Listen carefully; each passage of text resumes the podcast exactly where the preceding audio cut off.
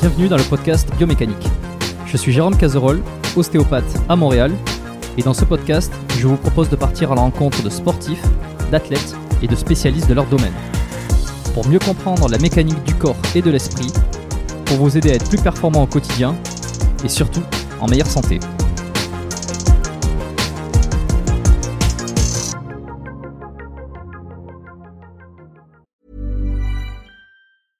Hey, it's Danny Pellegrino from Everything Iconic. Ready to upgrade your style game without blowing your budget? Check out Quince. They've got all the good stuff shirts and polos, activewear, and fine leather goods, all at 50 to 80% less than other high end brands. And the best part? They're all about safe, ethical, and responsible manufacturing. Get that luxury vibe without the luxury price tag. Hit up quince.com slash upgrade for free shipping and 365 day returns on your next order. That's quince.com slash upgrade. Avant de démarrer l'épisode, j'ai une excellente nouvelle à vous annoncer. Ça avait été un carton la première fois. J'avais reçu énormément de messages de remerciements. Ils m'avaient fait confiance. Ils ont eu raison. Et moi aussi. Et du coup, on a décidé de réitérer notre collaboration. Alors, vous l'avez compris, Unae est de retour sur le podcast. Et grâce aux nombreuses commandes de la dernière fois, ben, je vous ai encore négocié une super réduction. Et cette semaine, vous avez droit à 15% de réduction sur toute la boutique Unae avec le code biomécanique 15. Et c'est encore une fois de l'inédit. Alors, pour ceux qui étaient complètement passés à côté la dernière fois, Unae, c'est la marque de compléments alimentaires de Julien Vénesson qui fait l'unanimité dans le paysage français actuel dans le domaine de la santé et de la longévité. Ce sont des compléments d'ultra qualité avec des ingrédients de la plus haute pureté et qui sont issus de l'agriculture biologique. Ils ont une charte qualité incroyable et tout est vérifiable sur le site internet. Alors l'été arrive, il est temps de faire le plein de compléments et si vous voulez être au top de votre santé avec les meilleurs produits du marché, eh ben c'est l'occasion rêvée pour le faire. Je vous recommande à titre personnel les oméga 3 en bouteille qui sont considérés comme les plus quali actuellement sur le marché. Si vous voulez améliorer l'aspect de votre peau, la santé de vos articulations et de vos muscles, il y a aussi le collagène éthique qui est issu de poissons sauvages et d'ailleurs qui est en passe de devenir un best-seller chez eux. Je vous recommande aussi le magnésium Omnimag, hyper important pour le sommeil et la récupération nerveuse et musculaire. Vous avez aussi la vitamine D3 qui avait été un carton la dernière fois et qui est considéré comme beaucoup comme le complément à absolument avoir euh, et qui a un rôle dans quasi toutes les sphères de votre corps. Et puis ils ont aussi plein de nouveautés. Il y a le multivitamine spécial ménopause, il y a le sommeil serein qui est une version améliorée de la mélatonine pour ceux qui ont du mal à bien dormir. Il y a aussi, euh, alors je les ai pas encore testés, mais ça a l'air d'être du lourd. C'est le biotique immunité et le biotique digestion pour booster votre système immunitaire et votre microbiote. Enfin bref, vous allez sur la boutique, vous regardez ce qu'ils proposent, vous vous régalez. C'est sur unae.fr, unae.fr. La dernière fois, vous avez été des centaines à passer commande. Vous avez créé des ruptures de stock sur certains produits. Alors cette fois, bah, traînez pas. Et en plus, je vous rappelle que vous avez 15% de réduction avec le code biomécanique 15. Ils ne font quasi jamais des réductions aussi importantes vu la qualité de leurs produits. Alors c'est le moment d'en profiter. La promotion, c'est cette semaine uniquement. Ça se termine ce dimanche, le 12 mai. Alors profitez-en un max et faites-moi vos retours. Et maintenant, place à l'épisode. Voilà, bon, j'espère qu'il n'y aura pas de, de, problème cette fois-ci. Euh, bonjour à tous, bonjour Florent, bienvenue sur le podcast et bonjour à tous les auditeurs qui, qui, euh, eh ben, viennent de lancer Bonjour à tous et merci de l'accueil. Ah ouais, alors on va on va faire cet épisode pour la deuxième fois parce qu'on a essayé de l'enregistrer euh, il y a il y a quelques semaines et on a eu enfin j'ai eu un problème de, de, récupération de fichiers parce que j'ai pas été capable d'avoir enfin bon bref un truc technique qui fait que le podcast qu'on avait enregistré qui avait duré je sais on était au-delà de deux heures ça c'est une certitude. Il y avait plein de sujets intéressants. J'étais vraiment déçu J'étais, je rageais même de pas pouvoir euh, avoir, ces, pas pouvoir récupérer ce, tous les fichiers audio et vidéo parce que c'était vraiment top. On va essayer de la refaire. On va oublier ce passage-là. On va. Tu sais, Jérôme, euh, tu, tu, tu n'es pas honnête avec toi-même. Dis plutôt à, à, ceux qui nous écoutent que tu as été incompétent. Et, et voilà, c'est, on en est là aujourd'hui. Ouais, bah si j'ose pas le dire, c'est parce que ce, ce, sont des choses qui m'arrivent rarement d'être incompétent. donc euh, effectivement, ça fait pas partie. De... bon, euh, si si, on est tous incompétents de temps en temps, mais euh, exactement. le principal, c'est qu'on arrive à, à, se retrouver du temps pour le faire et, et puis et puis bah voilà, il sera tout aussi bien, peut-être même encore meilleur. Ouais, bah, c'est ce qu'on va, c'est ce qu'on va dire. Et je suis sûr qu'à la fin de l'épisode, je vais dire, bah écoute, je suis content d'avoir refait parce que c'était encore, c'était encore mieux que la première fois. On va croiser les doigts. En plus, euh, j'ai la chance et tu as la chance depuis d'avoir récupéré un super micro, euh, enfin super micro, qui est. La dernière fois, tu avais des écouteurs ou tu avais l'ordinateur? Je sais plus. J'avais le, le, micro de l'ordinateur, donc là, du coup, ouais, on a un vrai micro pour le son, quoi. Donc euh, ça, c'est cool, ouais. Voilà. Bah, la qualité, la qualité sera, sera améliorée. Bon, euh, je, vais te laisser te présenter euh, comme je fais à chaque fois. voyons si, si tu as fait quelques petites modifications depuis la fois dernière. Allez, c'est pas très naturel tout ça, mais bon. Eh bien, je me présente, donc Florent d'Horizon, alias euh, Iron Shark pour ceux qui me connaissent sous ce nom-là. Donc, euh, moi, je suis euh, préparateur physique, ça fait maintenant une dizaine d'années, et à plein temps, parce qu'avant je le faisais en parallèle d'un autre travail, puisque j'étais ingénieur à la SNCF, et à plein temps en fait depuis fin 2016. Voilà. Et je tiens également, je suis PDG de la marque Iron Shark Nutrition, avec sa fameuse crème de riz, et ce depuis euh, en fait fin 2019. Donc on a lancé la, la, marque fin 2019, en décembre 2019, et on a commercialisé nos premiers produits en février 2020. Donc tu vois, elle est assez récente. Et puis voilà, à côté de ça, sinon, euh, pour les gens qui ne connaissent pas trop mon parcours, je suis euh, également acteur. D'ailleurs, tiens, il y a des choses qui ont changé depuis la dernière fois, puisque je retourne dans une nouvelle série à la fin de l'année. Donc euh, je mhm. remets le, pied euh, devant les caméras, donc ça c'est plutôt une bonne nouvelle. Euh, donc j'ai tourné dans une série qui s'appelle Aux animaux la guerre avec avec Roche Dizem, Chiki Cario, voilà des, des noms d'acteurs assez connus. Qu'est-ce que j'ai fait d'autre? Bah, Pas mal de choses. Sinon j'ai une chaîne YouTube aussi, Iron Shark TV qui a changé du coup. Avant ça s'appelait Iron Shark Coaching. Et, euh, et puis voilà, je, je, en fait, je suis quelqu'un qui cherche à aller de l'avant, à lancer pas mal de projets qui tournent bien évidemment autour du fitness, du sport, de la santé, du bien-être euh, et de la compétition de haut niveau, puisque ça en fait partie, et parce que bah, avant d'être préparateur physique, j'ai été athlète, et je suis toujours athlète, mais disons que là, je suis un petit peu en pause. Mais euh, ouais, j'ai commencé mes, ma première compétition en 2012, et ma dernière compétition, c'était Olympia Amateur Las Vegas en 2019. Voilà. En 2018, je l'ai remporté en classique physique et en 2019, j'ai fait la deuxième place. C'était ma dernière compète du coup. Mais je reviendrai. Comme dit Schwarzy, euh, I will be back. ok, bon, super. On va revenir sur pas mal de choses là euh, que tu as dit entre le cinéma, le, le, le, le coaching, l'accompagnement. Euh, peut-être aussi euh, le Iron Shark. Avant tout ça, est-ce que tu peux m'expliquer euh, Tu me l'avais dit, mais bon, comme comme comme tout le monde l'a raté, est-ce que tu peux m'expliquer Iron Shark Pourquoi ce nom? Alors Iron Shark, en fait, si tu veux, c'était vraiment mon nom de scène de base. Hein. C'est le nom que j'utilisais moi pour aller sur scène en tant que compétiteur. Les gens me surnommaient Iron Shark parce que j'en ai décidé ainsi. Et pourquoi Iron Shark? Bah, C'était vraiment le côté requin, requin de fer qui allait dans l'ombre, tu sais, euh, prêt à croquer tout le monde sur scène. Parce que moi, comme je le dis, hein, quand on est compétiteur, euh, on n'y va pas juste pour faire de la figuration. Si euh, je monte sur scène ou si je fais monter mes athlètes sur scène, c'est bien évidemment pour qu'ils aillent eh bien au plus haut niveau et décrocher la première place. Donc c'est un nom de scène qui est parti de là. Et en fait, bah ça a plutôt bien pris. Tout le monde m'appelait Iron Shark, le requin, etc. Donc j'ai vu qu'il y avait un engouement quand même autour de, de ce nom-là je me suis dit bah tiens, euh, tant qu'à faire, euh, vu que je, comptais lancer mon coaching et me mettre à plein temps dedans, euh, je me suis dit je vais me servir de mon nom de scène pour lancer. Donc c'est là en fait que j'ai lancé Iron Shark Coaching. Donc au début j'ai eu pas mal de critiques, hein. j'ai sauvé pas mal de critiques. Les, proches m'ont dit non mais tu verras ça ne fonctionne pas. Iron Shark c'est quoi? Le requin de fer, c'est un peu bizarre, c'est un peu enfantin, tu vois. Et moi j'avais vraiment en fait ce côté, tu sais, créer une, une identité, un espèce d'univers, tu vois.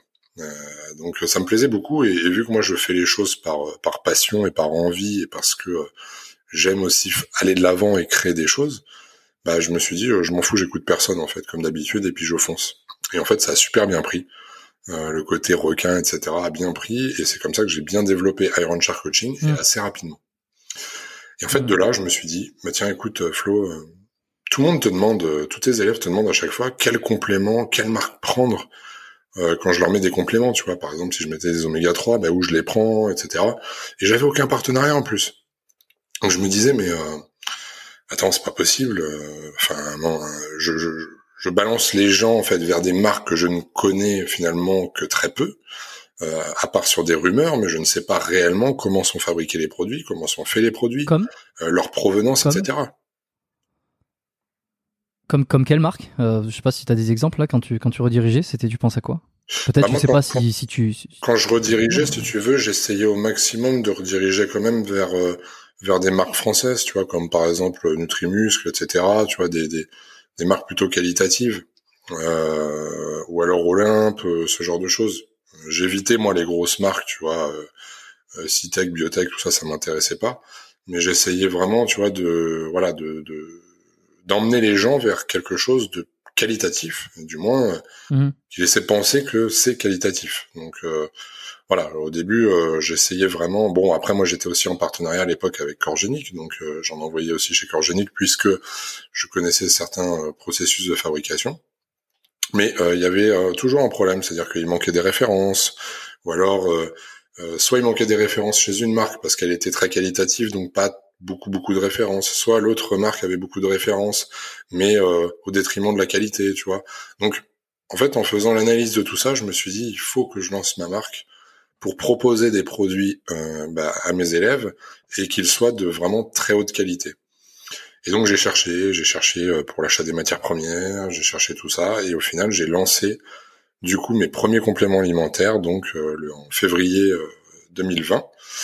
Et au début j'ai commencé qu'une gamme de 5 ou 6 compléments alimentaires, je crois, les plus basiques, hein, tu sais, BCA, ISO, mais tout est labellisé, tu vois. C'est-à-dire que je voulais lancer vraiment des compléments labellisés de très haute gamme et juste en fait pour mes élèves. De base, en fait, si j'ai j'ai pas fait de business plan, j'ai pas demandé de financement, je me suis autofinancé grâce à l'argent du coaching. Euh, j'ai demandé, j'ai rien fait du tout, tu vois. J'ai même pas fait de business plan, j'ai pas j'ai pas travaillé le projet en amont parce que pour moi c'était pas du business, c'était juste en fait rendre service aux gens. Ils ont besoin de quelque chose, donc je vais les aider à avoir euh, ce qu'ils recherchent.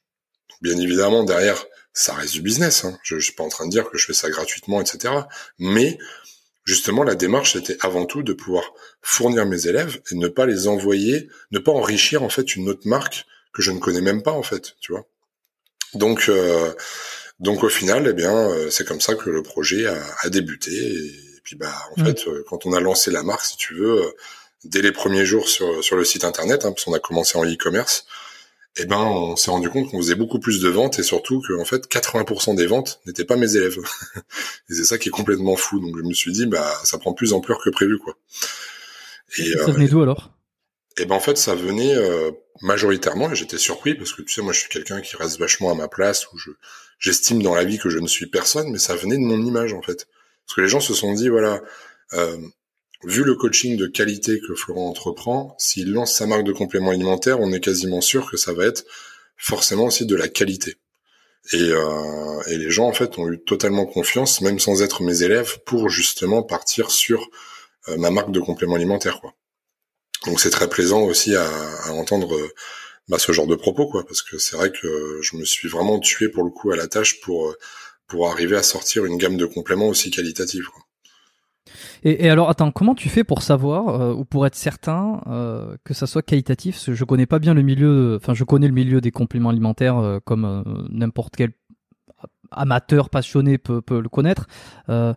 Par contre, je n'ai aucune idée de comment ça fonctionne, de créer un produit. J'en avais un peu parlé avec Christophe Bonnefond. On y reviendra peut-être parce que entre le, lui, sa, sa farine de patate douce et toi, ta crème de riz, peut-être qu'il il y a pas, y a Y a pas de concurrence, mais tu sais, il y a, il y a- ouais, il y a un peu un truc où chacun tient son, euh, son produit référence.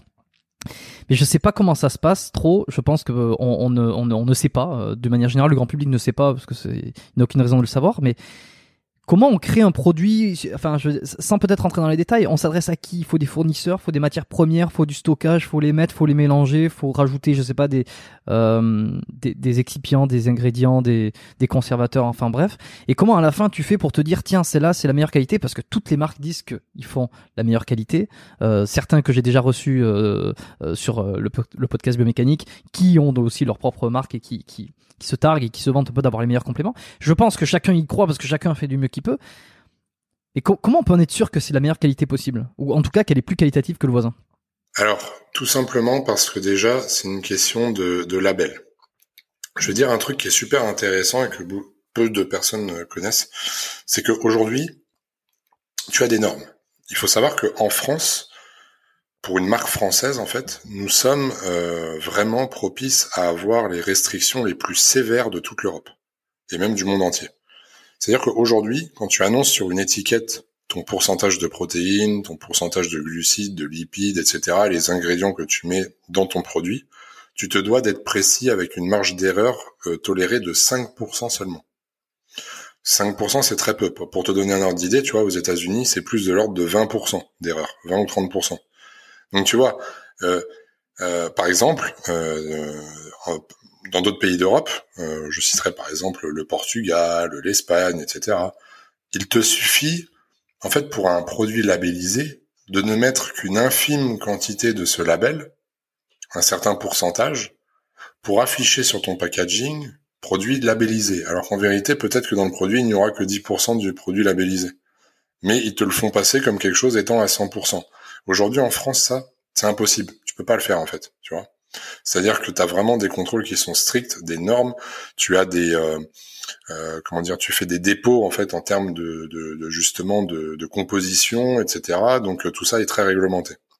Alors pourquoi nous on peut dire qu'on est une marque qualitative? Bah, Tout simplement parce qu'en fait, au niveau des, des matières premières, c'est à nous d'acheter les matières premières. C'est-à-dire que si demain tu veux faire une ISO labellisée Isolac, bah en fait il n'y a pas 36 000 usines qui font de l'Isolac ça vient du même endroit, tu vois. Donc tu es obligé d'acheter les matières premières de cette usine et ensuite c'est à nous de les assembler justement, de faire les mélanges pour trouver le parfum idéal, pour éviter que ça soit sucré, etc., etc. Donc les rajouts en fait se font après vraiment au montage du produit, tu vois, ce qu'on appelle l'assemblage. C'est-à-dire que toutes les marques fonctionnent pareil. La matière première vient d'un endroit et ensuite elles font elles-mêmes leurs produits parce que justement elles font ce qu'on appelle un assemblage, tout simplement. Et aujourd'hui, comment tu peux retrouver une marque de qualité? Bah, en fait, il n'y a pas photo, c'est avec le prix. C'est-à-dire qu'aujourd'hui, si on te propose une protéine euh, labellisée de qualité, ou même des acides aminés, de la glutamine, ce que tu veux, à un prix dérisoire, tu vois, si par exemple on te propose une ISO 2 kg, 40 euros, et soi-disant qu'elle est labellisée, en fait, c'est juste impossible à avoir. C'est impossible parce que déjà, le coût de fabrication, c'est énorme.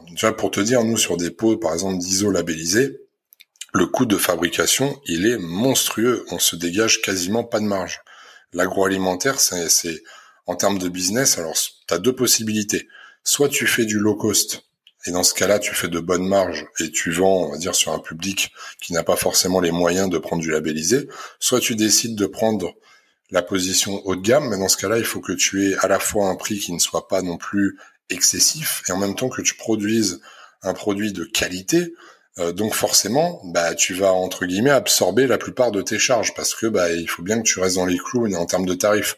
C'est pour ça qu'aujourd'hui beaucoup de marques ne veulent pas se lancer dans le dans le haut de gamme et dans le labellisé parce que en termes vraiment de coûts et, de revenus derrière, de résultats, euh, c'est minable. C'est-à-dire que euh, aujourd'hui, moi, je ferais une protéine bas de gamme. sur chaque pot vendu, je gagnerais deux, trois fois plus, tu vois, d'argent. Donc forcément, tu vois, c'est c'est alors imagine des structures, euh, des grosses structures, je citerai pas de nom, mais tu connais euh, la plupart des grosses structures qui sont le plus vues sur internet en termes de, de distribution de produits comme ça. Euh, bah c'est sûr que là on Basé te parle de quoi? Basé au Portugal. Ouais, par exemple. comme ça, à la louche. Euh, bah tu te doutes bien que sur le volume et les quantités, si déjà tu gagnes alors t'imagines, je te parle de deux, trois fois le prix. Alors imagine eux sur le nombre de pots qu'ils vendent par mois, etc.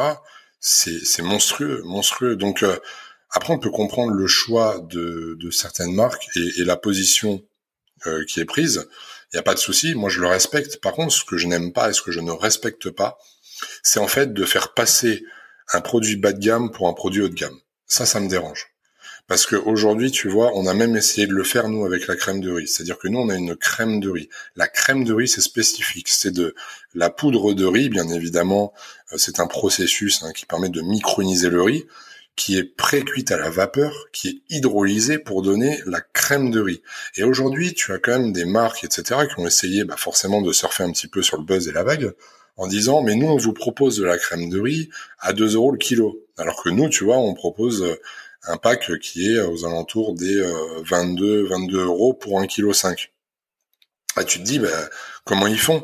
Ben non, en fait, ils jouent sur les mots parce que c'est juste de la farine de riz, tu vois. C'est pas de la crème de riz. Et tu vois, le problème, il est là, c'est qu'on essaye de d'absorber les gens avec un, un prix, mais on n'explique pas non plus le pourquoi du comment. Et c'est ça qui me dérange, tu vois. C'est-à-dire que nous, on n'a pas cette politique-là. Du moins, moi, en étant PDG de la, de la marque, je n'ai pas cet, état d'esprit, tu sais, de, de mentir aux clients parce que moi, je vise le long terme, et sur le long terme, ça n'a jamais rapporté rien de bon. Tu vois, aujourd'hui, euh, de toute façon, euh, si tu regardes la plupart des grosses marques sont à l'étranger, pourquoi? Parce que déjà, on a une fiscalité en France qui est super compliquée. Donc, si en plus on se mettait à mentir aux gens, enfin, je vois pas l'intérêt. Tu vois, en France, on a la possibilité justement de, on est réputé pour sortir des, des produits de qualité et de faire des produits de qualité. Donc, euh, donc justement, je pense que je pense qu'il faut vraiment bah, jouer là-dessus et puis, euh, puis tout faire au maximum pour que pour que ça fonctionne. Après, c'est vrai qu'on est dans un marché assez délicat aussi parce que les gens sont de plus en plus euh, à surveiller bah, le prix qu'ils mettent dans leurs compléments, à faire attention à pas mmh. dépasser un certain budget et, euh, et on se retrouve dans un système de consommation qui est un peu compliqué où le client veut à la fois de la qualité et de la quantité mais sans payer trop cher, tu vois. Et on peut pas tout avoir malheureusement. Mmh. non, c'est sûr. Bon, faut faire un choix euh, et faut faire aussi faire un choix entre le la, donc euh, la farine de patate douce et la crème de riz. euh, je vais te laisser. je vais te laisser euh, 5 petites minutes pour prêcher. Ouais, je veux la guerre, moi. J'aime le... quand il y a du sang, le sang et les, et les armes. Euh, je vais te laisser 5 minutes pour, euh, euh, ben pour, pour, non, non, mais je, je plaisante évidemment. Euh, mais, mais alors, je plaisante sur le coup de la guerre parce qu'il n'y a pas de guerre. Mais euh, moi, je, je, la farine de patate douce, je, je vois. Euh, enfin, je vois un petit peu la crème de riz parce qu'on on en a déjà parlé, mais j'ai envie de réinstaller ça sur le tapis et de me dire euh, en quoi c'est bien, pourquoi c'est si à la, pourquoi ça devient de plus en plus à la mode, pourquoi euh, c'est votre produit phare, euh, pourquoi les gens se l'arrachent, c'est quoi, c'est le goût, c'est le, le le l'apport en glucides, c'est euh, les je sais pas les vitamines, les minéraux, ce qu'il y a dedans? Tu, tu sais, euh, Najib serait sur ce podcast, il te dirait que grâce à la crème de riz, euh, tu gagnes 30% de volume sur les bras en plus, tu vois. Et on n'a pas besoin de parler plus que ça, Jérôme. J'ai envie de te dire aujourd'hui, l'argument clé est là. Aujourd'hui, 30% bah oui, de oui, volume sur vos bras. Bah, alors là, mais moi je suis convaincu que l'argument clé il est là parce que c'est les gens veulent. Après, euh, est-ce que les, les promesses sont tenues? Il y a plus de discussion possible. Et pour les filles, ça se passe au niveau des fesses. Donc, vous voyez, chacun y trouve son compte. Et euh, non, non, en fait, pour euh, pour t'éclairer un petit peu, pour euh, et pour que les gens comprennent. Euh, alors déjà, comme tu l'as dit, il y a absolument pas de guerre parce qu'en fait, ce sont deux choses complètement différentes. Euh, la patate douce et la et le riz de base, hein, parce que bon, la farine de patate douce provient de la patate douce et la crème de riz provient mmh. du riz. Bah, si déjà on compare, ces deux sources de glucides qui sont différentes. Donc en soi, elles ne sont pas opposées, elles sont juste complémentaires. Dans une diète, tu manges à la fois de la patate douce et tu manges du riz aussi, tu vois. Donc il euh, n'y a pas de, tu vois, d'espèce de conflit. Ça c'est mieux que ça. Non, parce que dans une diète, on mange les deux en général. Dans une diète équilibrée, bien évidemment. Alors ensuite, euh, quels sont les avantages vraiment de la crème de riz? Bah, Les avantages de la crème de riz, c'est que aujourd'hui, la plupart des gens consomment euh, tout ce qui est de type farineux en, en général sous forme de flocons d'avoine, de farine d'avoine et euh, parce que bon, ça coûte pas très cher, parce que euh, il y a des parfums, parce que ça passe bien. Mais le problème de la farine d'avoine, c'est qu'aujourd'hui, on est de plus en plus nombreux à ne pas la digérer. Pourquoi? Source de gluten, déjà premièrement, et euh, deuxièmement, c'est vrai que c'est euh, assez lourd, si tu veux, c'est assez compact et c'est euh, beaucoup plus long à digérer. Par exemple, tu ne vas pas prendre de la farine d'avoine avant d'aller t'entraîner, c'est beaucoup plus long à digérer. Tu vois, donc ça, mmh. c'est un des éléments déjà qui est euh, on va dire que l'avoine, par contre, pour le coup, est opposée à la crème de riz. Parce que la crème de riz, on, fait quoi avec? Le fait que ça soit du riz micronisé, qu'il soit pré-cuit, euh, hydrolysé, en fait, ça te donne vraiment derrière euh, une absorption qui est vraiment efficace et rapide. On parle quand même de 30 minutes d'assimilation à partir du moment où tu la manges. Donc, ça en fait un outil formidable et incroyable avant d'aller t'entraîner, par exemple, de prendre ta crème de riz parce que à la fois tu as ton apport glucidique, mais tu n'as pas la lourdeur que tu as euh, si tu manges un, repas solide dans l'estomac, parce qu'il faut aussi rappeler aux gens que lorsque tu t'entraînes, il ne faut pas que tu sois en pleine digestion, sinon le sang va euh, justement s'accumuler au niveau du système digestif, va prioriser l'envoi, euh, ton organisme va prioriser l'envoi du sang au niveau du système digestif au lieu de l'envoyer vers tes muscles lors de ton entraînement. Donc ça, c'est un paramètre super important. Et d'autre part, euh, bah en fait déjà c'est en termes de, texture, de volume alimentaire. Comme je l'ai dit, bah, le sans gluten, donc pour les personnes qui ont du mal euh, à digérer le gluten, etc. On a beaucoup de gens qui nous achètent la crème de riz aussi, qui ont des soucis, des maladies euh, justement liées euh, eh bien à l'absorption de fibres, etc. Tu sais, qui ont vraiment du mal à digérer certains aliments. Donc euh, la crème de riz avec eux, ça se passe super bien. Euh, L'avantage de la crème de riz, c'est que ça te donne quand tu cuisines un espèce de volume alimentaire du type, euh, tu vois, un peu comme la maïzena. La maïzena te donne du volume dans les gâteaux, etc. Et eh bien la crème de riz, il faut savoir aujourd'hui qu'elle te donne le même euh, le même rendu, la même chose, sauf que bah forcément c'est sans gluten et euh, c'est c'est mieux, c'est mieux, tout simplement, c'est mieux.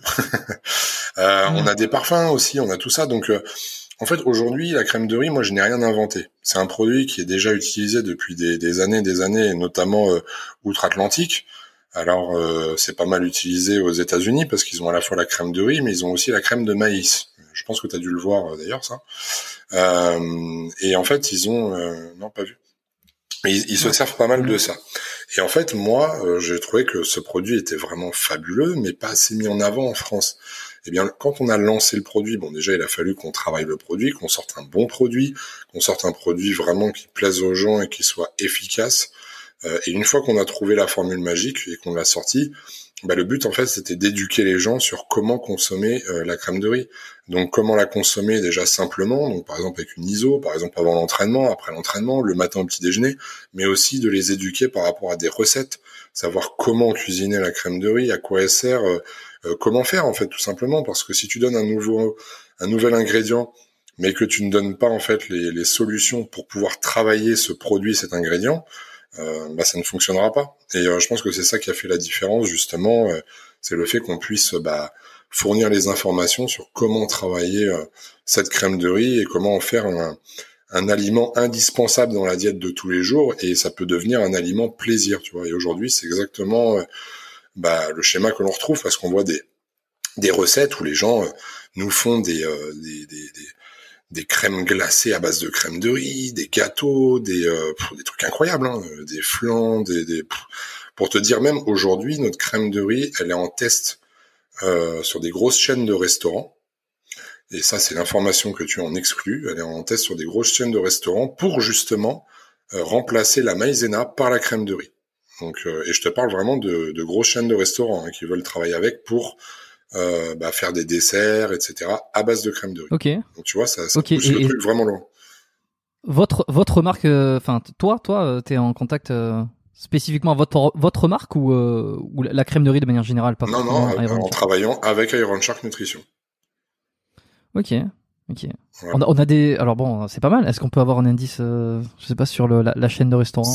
C'est une grosse chaîne qui euh, qui s'occupe de faire de la nourriture euh, new-yorkaise euh, et euh, pas fast-food, hein, mais burger haut de gamme. Voilà.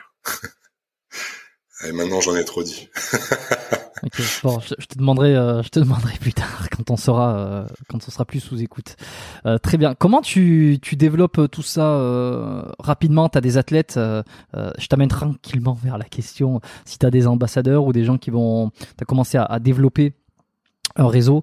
quand je parle d'ambassadeurs, parce que c'est ce qui se fait le, le, plus sur les compléments alimentaires, même si toi t'es es, l'ambassadeur numéro un euh, de, de, la marque.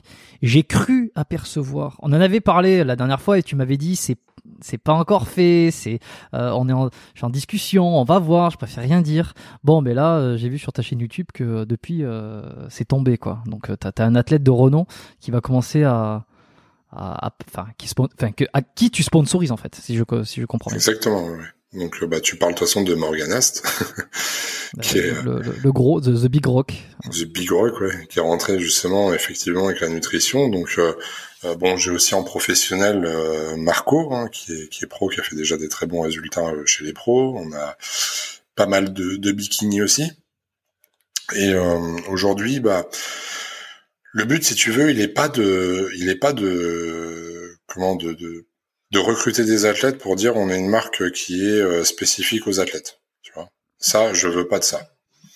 Euh, Aujourd'hui, moi, je m'en fous parce que euh, si tu veux, c'est cette marque-là, elle doit être accessible à absolument tout le monde.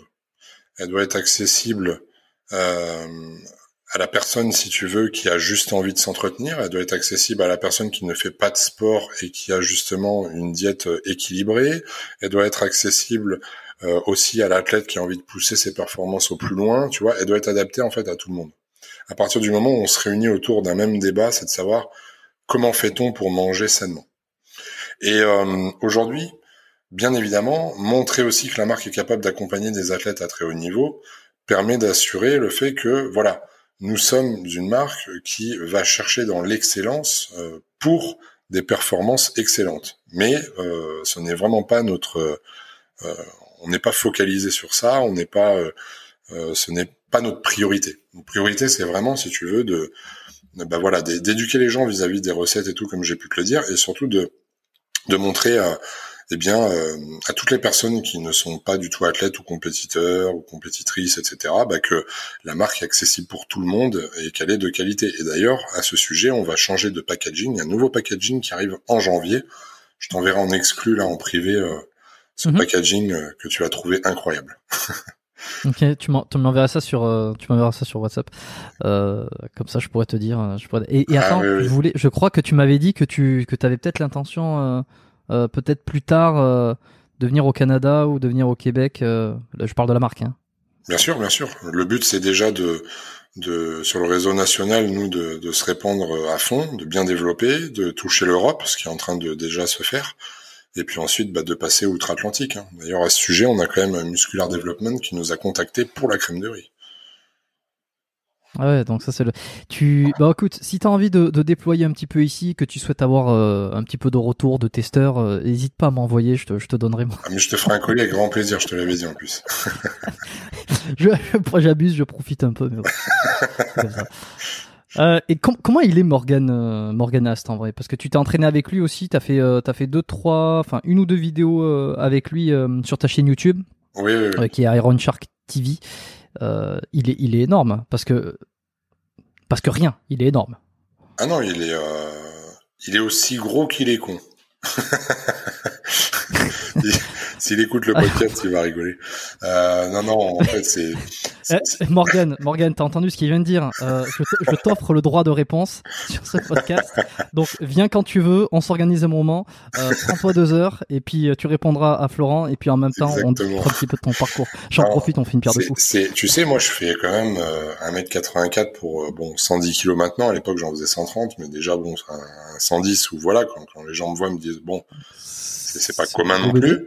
Euh, bon, t'as vu des vidéos, je suis à côté de lui, on a l'impression que je suis un enfant, donc tu vois, c'est pour te dire un peu le, ratio. Euh, euh, lui, pour le coup, non, il est vraiment vraiment gros. Hein, faut pas oublier qu'il fait euh, quasiment 160 kilos, je crois, à peu près. Hein. hors saison, donc c'est quand même assez incroyable. Et non, non, c'est vraiment une montagne. Hein, il est hors norme. De toute façon, les Américains l'ont lui ont même dit hein, que c'était le, le, body le plus gros qu'ils aient jamais vu parce que bah ils ont ils ont jamais vu de spécimen aussi gros que ça et, mm. euh, et, c'est là en fait où ça fait toute sa force c'est que il n'a pas besoin de forcer quoi tu vois c'est un espèce de je dirais de je sais pas de, de géant ou de tu vois un, un troll quelque chose je sais pas ou Obélix est tombé dans la marmite il en est jamais ressorti mm.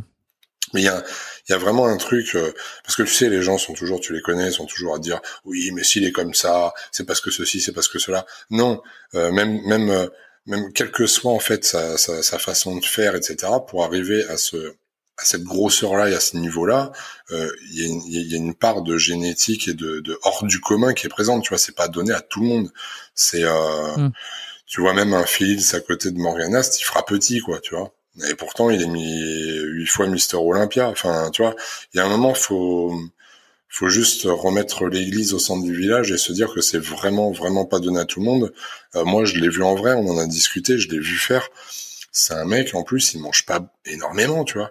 Si euh, moi, je mange beaucoup plus que lui. Je veux dire, euh, s'il mangeait mes gamelles, comme il a dit, il, il, ferait, il serait encore plus lourd, quoi.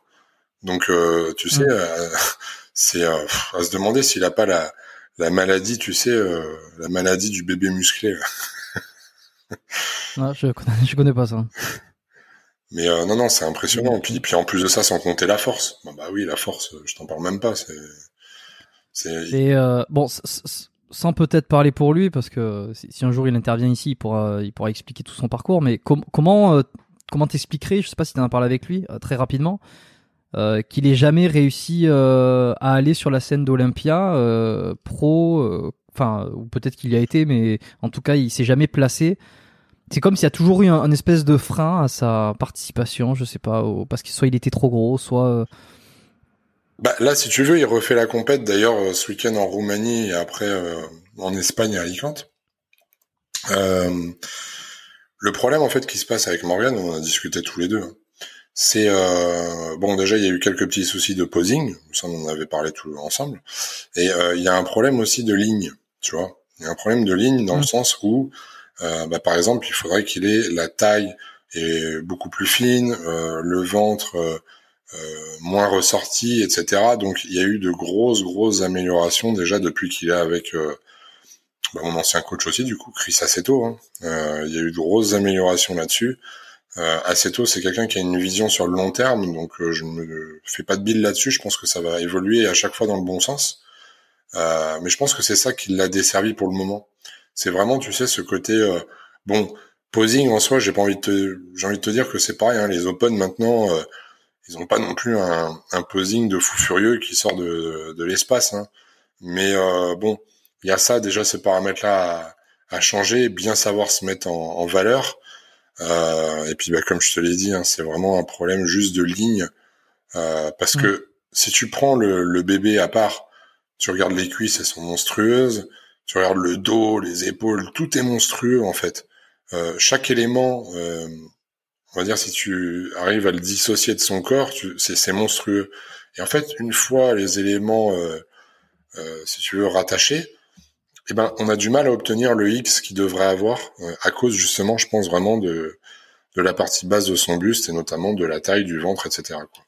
Hmm. C'est des choses que je lui ai dites quand on s'est vu récemment et il en est conscient, mais mais justement, il fait tout le travail aussi nécessaire. Mais c'est ce qu'il me disait en fait, c'est que depuis qu'il est jeune, mais il a toujours eu euh, tendance à avoir l'estomac, si tu veux, qui a tendance à, à pousser vers l'extérieur, etc. Donc euh, il y a un gros travail à faire dessus, tu vois, contrôler, etc.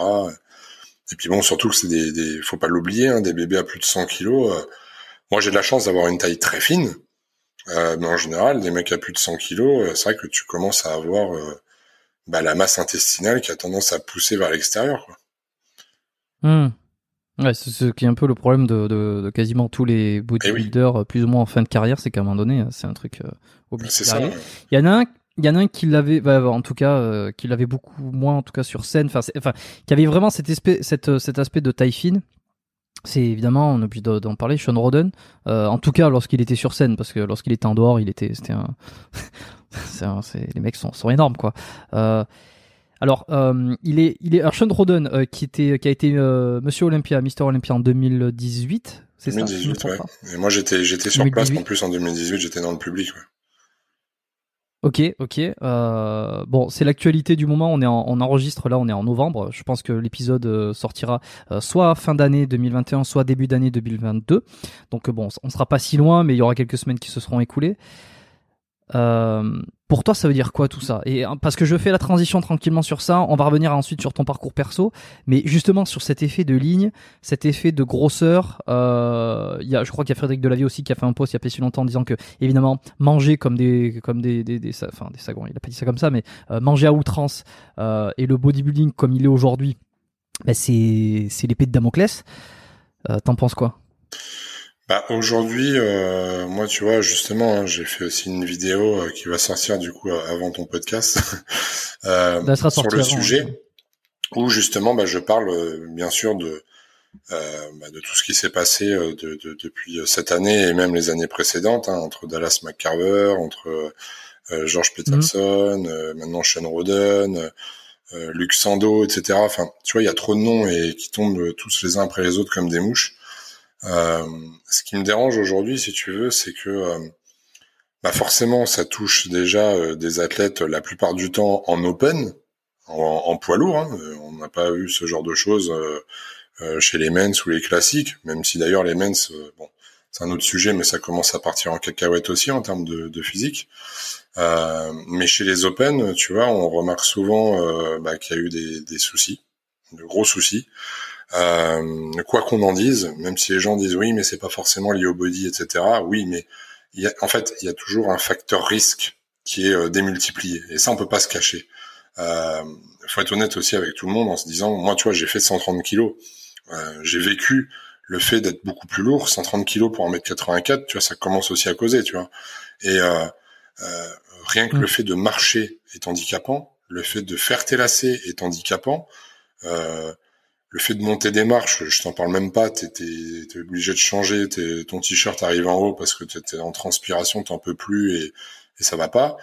Tu vois, il y a rien que, en fait, même sans parler de, de produits ou quoi, juste déjà le fait d'être lourd est handicapant.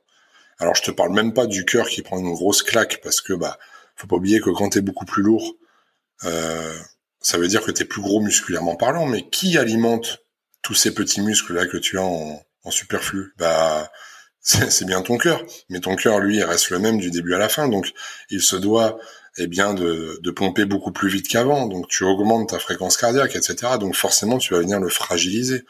Sans compter l'hypertrophie du cœur que tu peux avoir avec les années de musculation. Et je t'en parle même pas s'il y a des produits encore en plus. Euh, tu vois, en fait, toutes ces choses mélangées font que le facteur risque, de toute façon, il augmente indéniablement. Maintenant, c'est à l'athlète et au préparateur à savoir réellement où se positionner. C'est-à-dire que le risque est là. Maintenant, est-ce que je le prends Est-ce que le jeu en vaut la chandelle ou non? Euh, Voilà, c'est ce que j'explique aussi dans la vidéo en disant que derrière, euh, euh, tu vois, la Formule 1, on sait que si tu fais de la Formule 1, tu peux te planter au premier virage et en mourir. Même si maintenant, il y a beaucoup de sécurités qui sont mises en place pour éviter justement les, les problèmes. la moto, c'est pareil. Euh, ça peut être le football américain. Regarde à la vitesse où il se percute, il y a eu quand même déjà des morts, il y a eu des gros soucis. Euh, chaque sport de haut niveau a ses dangers. Maintenant, ce qui est un peu contradictoire, c'est le fait de dire qu'on fait du culturisme. Donc le culturisme a quand même une image de santé et de bien-être hein, quelque part. Hein. C'est-à-dire que de se dire voilà, euh, je mange sainement, je vais m'entraîner, j'ai un physique qui est sain, qui est musclé, euh, j'ai pas de masse grasse, euh, j'ai voilà. Donc tu es censé montrer cette image-là et en fait on montre l'image de personnes qui sont bien physiquement, enfin bien euh, bien ça dépend du critère de, de beauté hein, mais bien pour pour les personnes qui aiment ça. mais à côté de ça en plus qui intérieurement en fait sont tout sauf en bonne santé. Et c'est là en fait où je pense que ça me dérange parce que c'est un problème de jugement de base, tu vois si on faisait gagner justement, comme tu l'as cité, euh, des mecs comme Sean Roden euh, en 2018 lorsqu'il a gagné, ça c'est une belle victoire parce que Sean Roden pour moi c'est un exemple en termes de ligne sur scène, etc. Maintenant, je ne suis pas euh, le médecin légiste, je ne suis pas son médecin pour me m'avancer sur les choses que je vais dire maintenant, je ne suis personne. Mais forcé de constater, et on le sait tous de sources sûres, c'est que comme tu l'as dit tout à l'heure, sur scène, il était euh, impressionnant, qualitatif, euh, une ligne incroyable en X, etc. Mais hors saison, il n'était pas propre du tout, etc. Parce que bah, il avait tendance à manger beaucoup plus de malbouffe. Alors, ok, il se mettait complètement off en termes de protocole chimique, etc. Hein, ça, c'est sûr. Mais à côté de ça, pas mal de malbouffe, etc., etc. Et mine de rien, bah, augmentation du cholestérol, peut-être augmentation des risques justement cardiaques, etc. Donc, euh, il y a euh, il y a des choses à, faire et à ne pas faire. C'est-à-dire qu'aujourd'hui, même si les personnes prennent justement des produits et tout pour aller à haut niveau, euh, bien évidemment, on sait que ça multiplie déjà par 4,6 le facteur propice à ce que tu aies encore plus de problèmes. Et en plus de ça, ça va venir démultiplier les effets secondaires. Donc, par exemple, euh, je sais pas si tu manges euh, au niveau du cholestérol, par exemple, ça a tendance déjà quand tu prends des produits à t'augmenter le cholestérol de façon assez drastique. Donc imagine encore en plus, tu manges des produits euh, qui ne sont pas forcément sains, tu manges des burgers, des machins où le cholestérol est bien présent, tu augmentes tout ça, et ben forcément en fait tu prends encore plus de risques. Donc je pense que le problème, si tu veux, il vient de là aussi, c'est-à-dire qu'il y a un mélange de tout. Il y a le lifestyle et ça, il y a, moi je l'invente pas. Hein. Il y a un préparateur physique. Hein, Georges Farah, hein, qui il l'a dit, hein, il l'a dit en commentaire sur Instagram, sous un post justement qui annonçait le décès de Sean en disant que bah, le problème, c'est que il y a un problème aussi de lifestyle derrière, c'est-à-dire que la, le body, euh, surtout à ce niveau-là, c'est de la régularité, que ce soit en termes d'hygiène de vie, de macronutrition, de micronutrition en permanence. et que si on commence à faire des relâchements off-saison dégueulasses et après on se prépare juste pour la scène, etc., bah ça peut engendrer de grosses complications et puis sans compter euh, le stress que tu te rajoutes, etc., etc. Donc tu vois, je pense qu'il y a un peu tout ça qui est qui est lié quoi. Et puis puis bah les jugements ouais. toujours vers le plus plus. Mais mais j'ai l'impression que ça a toujours. Euh... Alors peut-être qu'il y a une différence qui se fait aujourd'hui. On va essayer, de la... on va essayer de la comprendre, mais ça a toujours été plus ou moins le cas cette histoire de on/off. Euh, je pense à, je crois que c'était Larry Priest en fait qui était euh, dans les années, je sais pas, 80, 90, euh, qui en off lorsqu'il était pas en compétition, il était gras comme un cochon. Ouais, je sais pas si c'est euh, Larry Priest. Larry, Priest. Bon, va... Larry, Lee Priest, oui, pardon qui était énorme et, et, et qui ensuite séché et qui était super présentable pour une compétition. C'est quoi, selon toi, euh, la, différence entre l'époque de Lee Priest et l'époque de, de, Sean, de Sean Roden aujourd'hui? C'est, la, chimie qui a augmenté, c'est, euh, euh, c'est, l'Instagram, c'est le fait de se montrer. C'est, quelle différence entre les deux qui expliquerait qu'aujourd'hui, ça soit beaucoup plus dangereux, on va dire, ou en tout cas, qu'il y ait plus de, d'accidents? Je, je pense. Alors déjà, je pense pas qu'il y ait forcément beaucoup plus d'accidents. Je pense déjà que forcément ils sont beaucoup plus médiatisés et plus relayés. Tu mm. sais, ça rejoint un petit peu le, le côté euh, euh tiens euh, maintenant avec les banlieues tout ça, euh, il y a plus de violence. Et puis en fait, si tu remontes dans les années, tu vois, 1800, etc. Enfin, non, le, monde était beaucoup plus violent avant, mais il est plus médiatisé aujourd'hui. Donc je pense qu'il y a une part en fait de de, de médiatiser, je vais y arriver, de médiatisation euh, qui est beaucoup plus importante. Déjà, il y a ça. Deuxièmement, je pense effectivement que, euh, quoi qu'on se dise, euh, la qualité euh, des, des, produits, puisque certains athlètes l'ont dit, hein, encore une fois, j'invente rien, bah, dans l'époque des années 70-80, les mecs, même jusqu'aux années 90, avaient des ordonnances et récupéraient des produits directement en pharmacie. tu vois, qualité 100% pharma. Aujourd'hui, tout est illégal. Donc les mecs, ils vont sur le marché noir, ils vont essayer de récupérer ça. Et puis bah forcément, euh, déjà c'est peut-être pas le bon dosage, donc ils en mettent encore plus. Euh, dedans, bah on sait pas vraiment ce qu'il y a, on sait pas vraiment avec quoi c'est coupé. Tu vois, il y a, y, a, y a ce paramètre-là aussi hein, qui à prendre en considération. Et c'est pas parce que les mecs sont professionnels qu'ils ont forcément accès à une pharmacie qui est 100% légale, euh, avec des produits qui sortent de laboratoire et tout. Hein. C'est, que si tu sois amateur ou professionnel, c'est euh, le même cheminement, tu vois. Donc ils sont mmh. obligés de passer par bah par des chemins un petit peu ambigus. Et euh, je pense qu'il y a déjà ce problème-là. Après, euh, comme tu l'as dit, il y a encore aussi un autre souci. Euh, c'est ce côté. tu as plusieurs types de bodybuilder. Tu as le bodybuilder qui lui fait ça avant tout pour lui. Et pour lui, être culturiste, c'est toute sa vie. Tu vois, c'est-à-dire que c'est du, du 1er janvier au, au 31 décembre. Tu vois, et tout le temps comme ça, toute l'année. Euh, et t'as le culturiste qui lui se dit, mais moi je m'en fous en fait d'être bien euh, le reste du temps, euh, ce que je veux c'est juste gagner. Et qui va se préparer juste pour une compétition, tu vois, et être bien juste pour la compète. Une fois que la compète elle est passée, bah des fois ils s'entraînent plus. Regarde, t'as le cas, hein, euh, c'est avec Ronnie Coleman, euh, Kevin Lebron, etc. Les mecs ils s'entraînaient pas pendant six mois, ils touchaient pas une barre pendant six mois. Et après, ils se remettaient à, à bosser, mais euh, comme des fous furieux. Hein. Tu vois, et les mecs, ils explosaient, ils se transformaient en six mois. Parce que, bah, ils mettaient leur corps complètement off pendant six mois, mais vraiment off, c'est-à-dire pas un produit. Euh, la diète, euh, c'était pas trop leur souci. Et alors, euh, aucune, aucune séance en salle de sport pour vraiment reposer le corps et repartir à fond pendant six mois avant de faire, par exemple, une grosse compète comme Olympia. Donc, quelle est la meilleure stratégie en soi?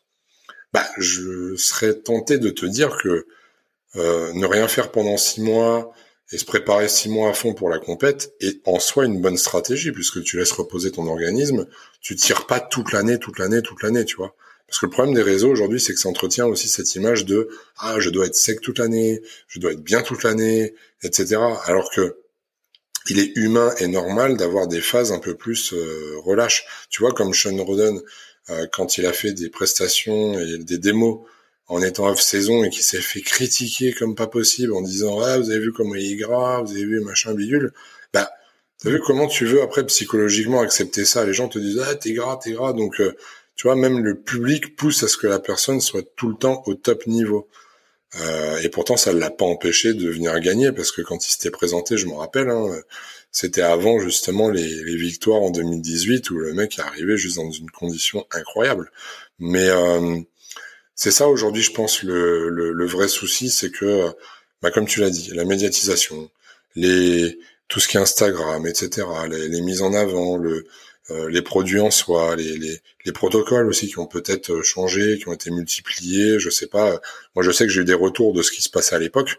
Euh, à l'époque, c'était quand même plus modéré, tu vois, en termes de, de, protocole. la seule chose qu'ils prenaient comme des bonbons, j'en entendais parler, c'était c'était le Dianabol. Hein, ça, ils avaient à dire qu'à l'époque, ils prenaient ça comme comme des bonbons parce que c'était facile en plus à prendre, hein, c'était un cachet. mais aujourd'hui, ouais, c'est vrai que je pense que voilà, il y a, y, a, ce côté un peu euh, euh, et puis on, on, en veut toujours plus, tu vois. J'ai entendu et j'ai discuté aussi pareil avec des personnes de haut niveau euh, me dire que concrètement, de toute façon, le bodybuilding en open, je parle surtout, et à très haut niveau comme ça, sur le long terme, ce n'est pas le mec qui sait s'entraîner, ce n'est pas le mec qui sait suivre sa diète, parce que ça, avant même d'arriver à ce niveau-là, on sait tous le faire. Mais c'est plutôt le mec qui sera capable d'encaisser sur le long terme les produits, tu vois sans avoir de problème de santé. C'est lui, tu vois, qui arrivera à durer dans le temps. Et là-dessus, bah, je pense qu'on n'est pas tous, et c'est même une certitude, on n'est pas tous égaux devant la nature. Et euh, quelqu'un qui résistera, euh, qui n'aura absolument aucun problème avec euh, tel cycle, si tu donnes le même cycle au voisin, bah, et même la moitié, bah, lui, il aura déjà tous les problèmes du monde, tu vois. problèmes cardiaques, cancer, enfin ce que tu veux, quoi. Donc, ça, c'est un peu comme le tabac, quoi. T'as des gens, ils vont fumer pendant 40 ans, euh, euh, tout va bien. Euh, limite, il passe une écho, un scanner, ce que tu veux, on voit à peine qu'il fume. Et puis t'as la personne qui aura fumé 5 ans, mais tout de suite on va lui faire un scanner. Ah bah monsieur, vous avez une tumeur, vous avez ci, vous avez ça, vous avez fumé, ça se voit. tu vois, c'est c'est pas forcément compréhensible. C'est comme ça en fait. Faut juste être conscient de et faire très attention. Hmm. Toi, toi, attends, toi, quand tu découvres le bodybuilding, par exemple, euh, tu vas me dire euh, à quel âge tu as commencé euh, la musculation, ta première séance, et au moment où tu, tu mets la main sur tes premiers produits, des, tes premiers stéroïdes anabolisants, je, je spoil rien, hein, puisque tu es, es, honnête, enfin, es honnête et transparent là-dessus. Bien sûr, de toute façon, ça serait on va complètement pas, on va débile de dire l'inverse. ça, ça, serait marrant. Non, non, moi j'ai jamais, non, 130 kilos naturels. Euh, bah, il y en a, hein, mais bon, c'est pas du muscle. Ouais, non, mais ça, c'est euh, pas de la maison. Moi, je, au contraire, je parle avec expérience et, euh, et justement, aujourd'hui, j'en fais de la prévention aussi, quoi, parce que je suis passé par là, tu vois. Bah, c'est cette expérience qui nous euh, qui nous intéresse quand je dis nous moi personnellement et puis bon nombre d'auditeurs aussi. combien de temps il se passe Là, si tu peux me faire un petit je sais pas un petit un petit résumé rapide de, de quand tu découvres jusqu'au moment où tu bah, tu passes le cap de du, du, du, côté obscur. Pourquoi Comment Dans quelles conditions mais écoute, en fait, ce qui s'est passé, c'est que moi, j'ai commencé la, la, musculation à l'âge de 15 ans. Hein. Donc, euh, à l'âge de 15 ans, si tu veux, quand j'ai commencé, euh, alors ma première compète, elle était en 2012. Et j'avais 21 ans. Donc tu vois, il s'est passé quand même 6 ans où je me suis construit naturellement. 6 ans. C'est pas deux ans, un an, comme ils font maintenant. Hein. Six ans. Et attention, attention, c'est même pas six ans, c'est sept ans que j'ai attendu. Tu vas comprendre pourquoi. Six ans où en fait, euh, je me suis construit naturellement tout ça. Donc il faut savoir que j'ai commencé, je faisais 1m84 pour 59 kilos. Et je suis monté naturellement, euh, du coup, avant de commencer ma première prépa en 2012, euh, je suis monté naturellement à 100 kilos. Tu vois, Alors, pas sec, hein, je te parle pas de j'ai pas pris autant de kilos secs, mais j'ai jamais été très gras, moi, tu sais, donc euh, euh, je suis monté une bonne masse musculaire en faisant 100 kilos. Donc, tu vois, ça m'a quand même fait prendre 40 kilos euh, en 6 ans. Ce qui est déjà très très bien, hein, naturellement, hein, tu vois. Mais c'est pas fou en soi, parce que je faisais 59 kilos pour 1m84, donc j'étais vraiment très très fin. Donc quand tu pars d'une base comme ça, très très fin, et justement bah, où tu te mets à, à progresser de semaine en semaine parce que tu te mets à, à bien manger, à bien t'entraîner, etc. Il y a rien de fou en soi, tu vois. C'est pas un truc euh, impressionnant, tu vois. Euh, même si le chiffre l'est, euh, bah, euh, en fait, c'est atteignable. Il n'y a pas de souci là-dessus. c'est pas comme si je commençais en faisant 1m84 et 90 kg quoi et puis que j'avais pris 40 kg et je faisais 130 ça ça n'a rien à voir.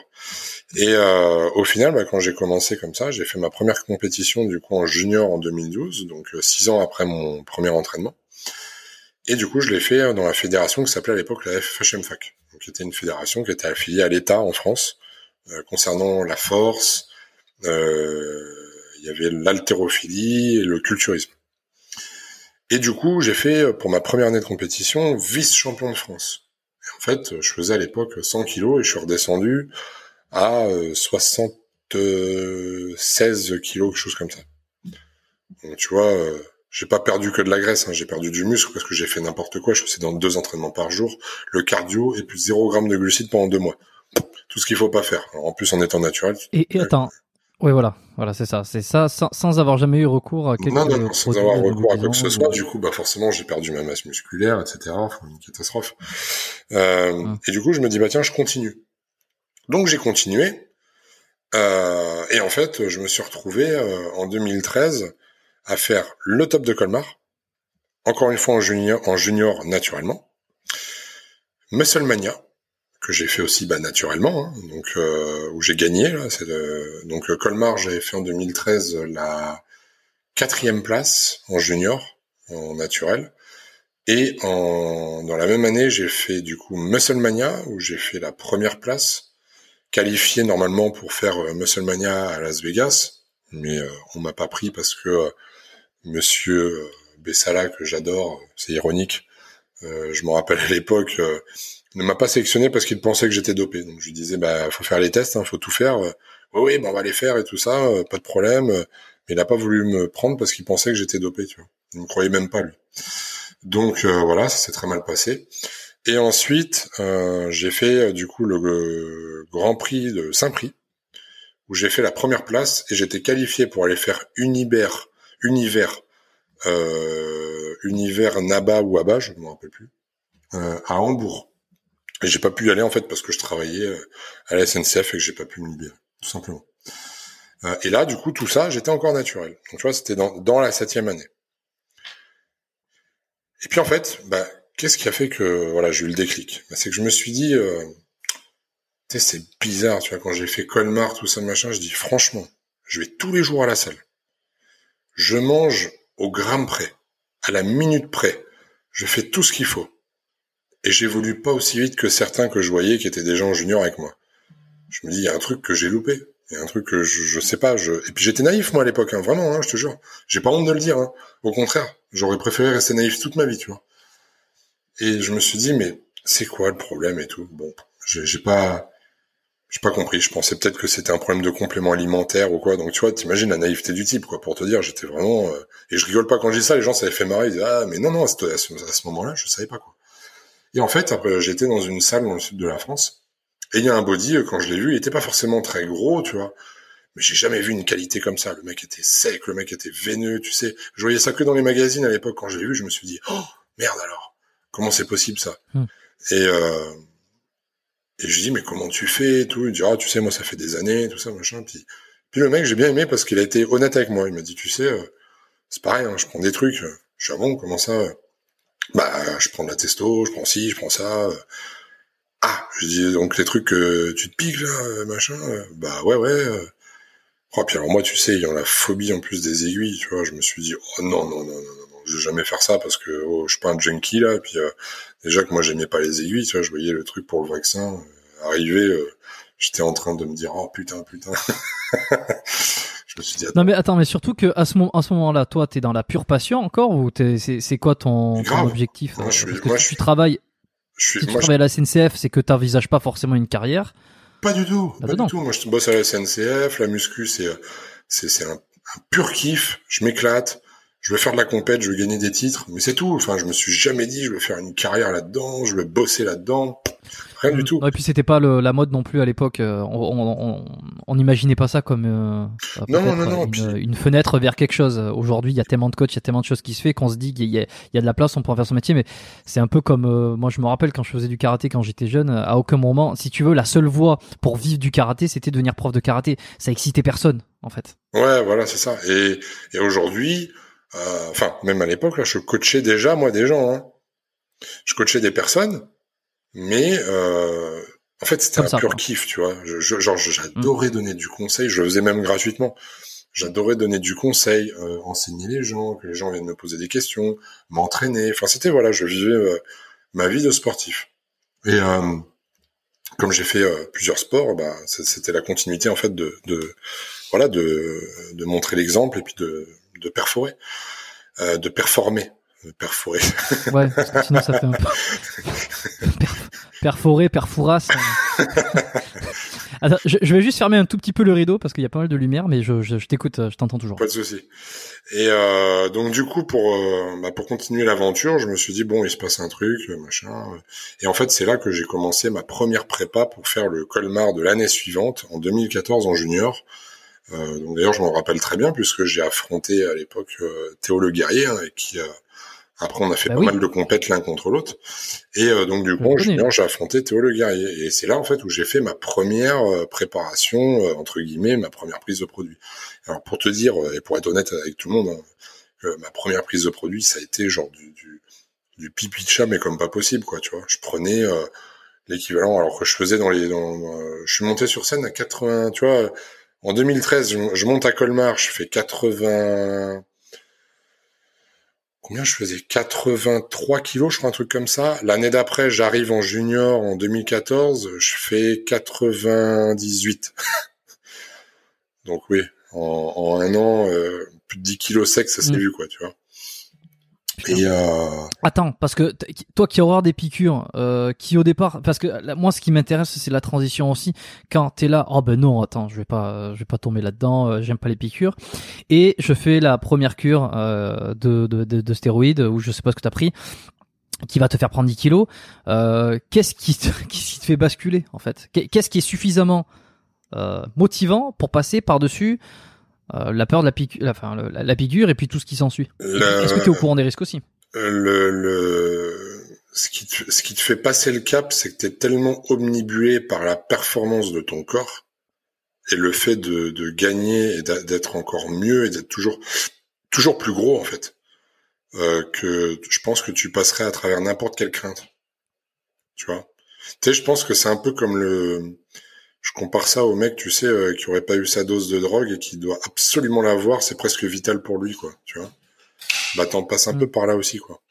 Donc, euh, alors c'est pas le même, euh, on n'est pas sur le même processus, si tu veux. Un mec, un mec qui fait, tu prends quelqu'un qui est drogué, etc. Lui, il a vraiment pour le coup une addiction psychologique à ce produit-là. Là, ça n'existe pas avec ces, ces trucs-là, mais je pense que l'addiction, elle est indirecte, en fait. Tu vois, elle n'est pas directe venant du produit, mais elle est indirecte du fait des résultats que cela peut donner. Et, et je pense que c'est là le danger qui, en, qui permet derrière de, tu sais, qu'il y a cet engrenage qu'on connaît maintenant, où, euh, où ça n'en finit plus, tu vois. Euh, moi, j'étais dans cette phase-là à un moment. Je me suis dit, tu sais, franchement, pour moi, c'était tout était carré. La diète, l'entraînement, le proto, le machin, tout était carré pour que j'explose. Et forcément, ça marchait très très bien parce que je suis hyper réceptif. Donc, euh, euh, avec un tout petit truc, ça, ça se mettait à décoller dans tous les sens, quoi. Et quand je dis un tout petit truc, c'est que je mettais, euh, je sais pas, je me rappelle plus, mais enfin si, je me rappelle, je faisais un email de testo tous les dix jours. Ce qui est ridicule en fait. Enfin, tu vois, c'est pour mon gabarit, pour c'est ridicule, mais bon, je débutais, donc en plus moi j'avais pas d'argent à l'époque à mettre là-dedans. Donc c'était ridicule, mais rien que ça m'a fait prendre 10 kilos en un an. Tu vois? Et bon, je l'ai pas fait sur un an, attention, hein, je dis juste que j'ai pris 10 kilos en un an, mais moi je l'ai fait en fait euh, avant de préparer la compète, donc ça a duré quoi que... Je crois que ça a duré que 2-3 mois, tu vois? Euh, mais ces deux trois mois là qui m'ont permis de voir que ah ouais je suis passé euh, à un niveau supérieur. Et là j'avais fait deuxième à Colmar mm. derrière Théo Le justement. Et c'est là où tu mais alors attends parce que je, je, vais, je vais rentrer un peu plus. Ta première, j'insiste là-dessus parce que ça me fascine en même temps. Euh, la première fois, parce que c'est de l'injectable, la première injection, tu, tu, c'est toi qui l'as fait, euh, c'est quelqu'un ah d'autre. est-ce que tu as peur Est-ce que J'ai jamais appelé quelqu'un d'autre parce que j'ai dit euh, quitte à me charcuter, autant le faire tout seul, quoi, tu vois. Donc euh, mm. non, non, non, j'étais, j'étais Ouais, c'était un grand, grand moment de solitude, quoi. Tu vois, j'étais là, je pense que j'ai mis 30 minutes, j'avais le, le, front en sueur, tu sais. J'étais des trucs comme ça, je me disais, mais qu'est-ce que je fous, mais qu'est-ce que je fous?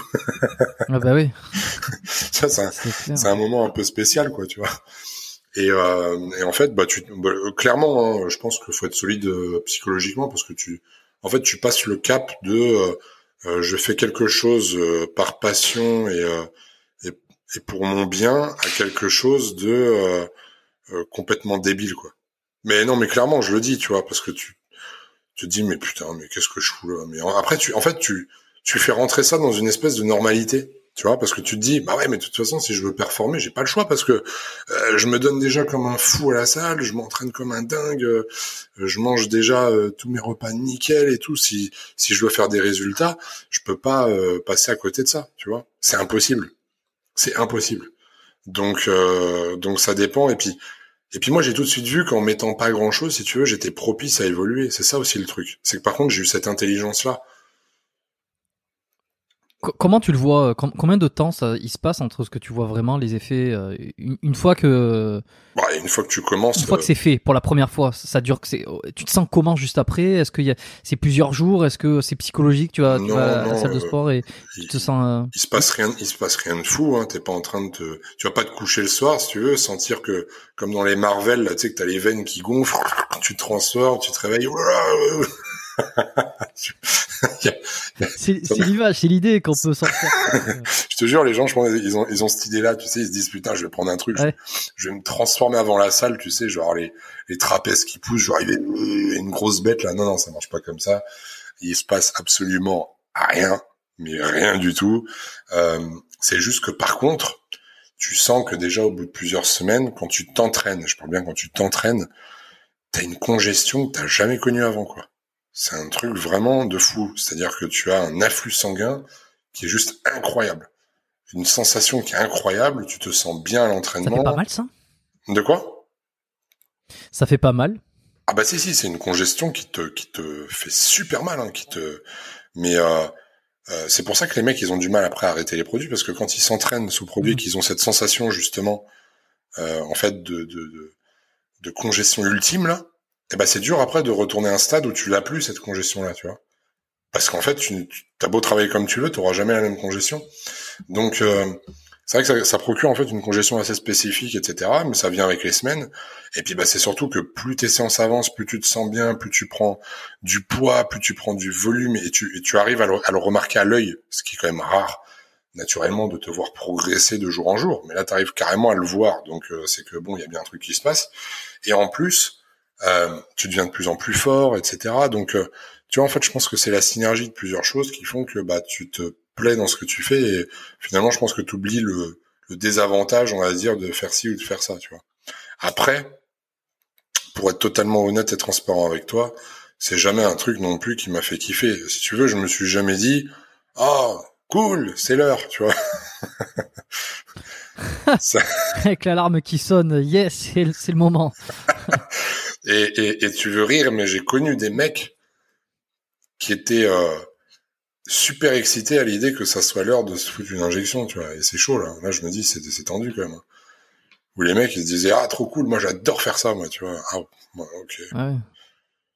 Mais surtout qu'en plus, tu risques, je sais pas, j'ai déjà entendu les œdèmes ou, les infections. Oui, bien sûr. alors moi, ça euh, m'est jamais arrivé, heureusement.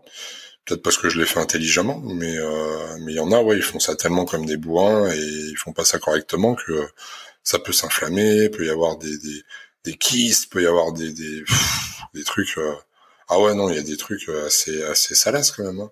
Donc euh, non, non, faut faut être faut être vigilant. Puis et puis si tu veux, moi j'ai vu tout de suite que je réagissais très bien, comme je te l'ai dit. Donc ce qui m'a permis, si tu veux, derrière, de me dire bon, je réagis bien, donc je sais que si je continue, je vais pas avoir besoin de faire le bourrin, tu vois. Que maintenant, le problème des jeunes et compagnie, c'est qu'ils vont sur les forums, les machins, les trucs, les réseaux. Les mecs, ils envoient des quantités, mais j'hallucine. Même en étant poids lourd à haut niveau, j'ai même pas fait les quantités qu'ils envoient eux. C'est complètement dingue. Et t'as beau dire aujourd'hui, ce qui me rend triste aussi, après triste, quelque part, j'ai envie de te dire, je m'en fous, c'est leur problème, s'ils écoutent pas. Mais quand tu fais une vidéo quand tu vois un truc, quand tu essayes de leur dire, mais non, c'est faux, c'est pas ça, arrêtez les gars, euh, croyez pas que les mecs qui font 130 kilos, c'est parce qu'ils envoient des, comme t'entends des vidéos, euh, hey, machin, euh, j'ai eu sa cure, il fait 3 grammes de ci, 4 grammes de ça, et machin. C'est en fait c'est c'est trop. Je, et, je sais de qui tu parles. mais en, en plus, en plus, bon, c'est de toute façon tu le sais, c'est Rob, mais mais mais Rob c'est un c'est un ami dans la vie de tous les jours, tu vois. C'est vraiment un ami. Euh, la seule chose avec laquelle je suis pas d'accord sur ces vidéos, et je lui ai dit, il le sait, c'est qu'il donne des protocoles qui ne sont absolument pas possibles. C'est-à-dire que euh, euh de dire qu'un mec s'envoie 15 ml de, de, par jour, enfin déjà, euh, si tu veux, scientifiquement, physiquement, c'est pas possible. Euh, va t'injecter 15 ml par jour, ton corps, il va te dire stop au bout de trois jours. C'est juste pas possible, en fait. Tu vois, c'est c'est tu deviens une frite je sais pas t'es t'es t'es bourré d'huile en fait enfin non mais c'est pas possible tu vois c'est c'est impossible donc euh... mais alors qu'est-ce qui te répond à ça toi? Parce que bah, effectivement c'est des vidéos qu'il a fait il y a quelques temps sur euh, les cures de, de professionnels bah. où il détaillait parce qu'il avait vu sur des forums et il expliquait que c'est énorme etc quand toi tu lui dis non mais ce que tu dis là c'est pas possible tout ça c'est conneries bah, il me dit non mais attends j'ai eu des retours d'autres personnes qui disent que des pros ceci cela alors après c'est ce que je lui ai répondu j'ai dit écoute il y a peut-être des bodies qui le font, peut-être, on ne connaît pas leur histoire. Il y a peut-être des fêlés qui le font, mais disons que ce n'est pas une généralité.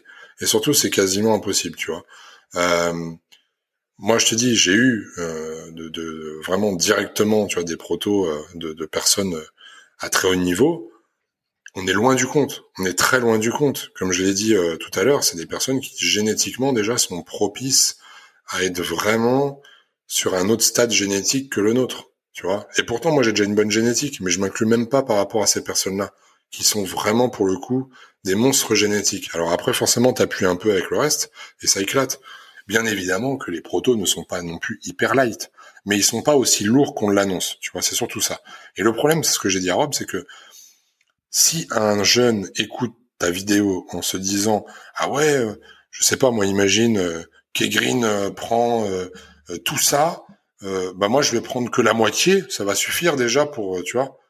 Mais même la moitié, en fait, c'est déjà trop, c'est déjà énorme. Donc en fait, tu vois, on fausse les pistes. Et ça, par contre, il l'a entendu parce qu'il y a plusieurs personnes qui l'ont dit.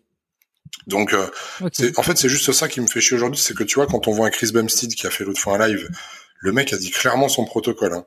Il a dit voilà, moi je prends ah ça. Ouais ouais, il l'a dit, il a annoncé les dosages, il a dit voilà, moi hors saison, je prends 500 euh, mg de testo, 250 mg de boldo et je sais plus quoi.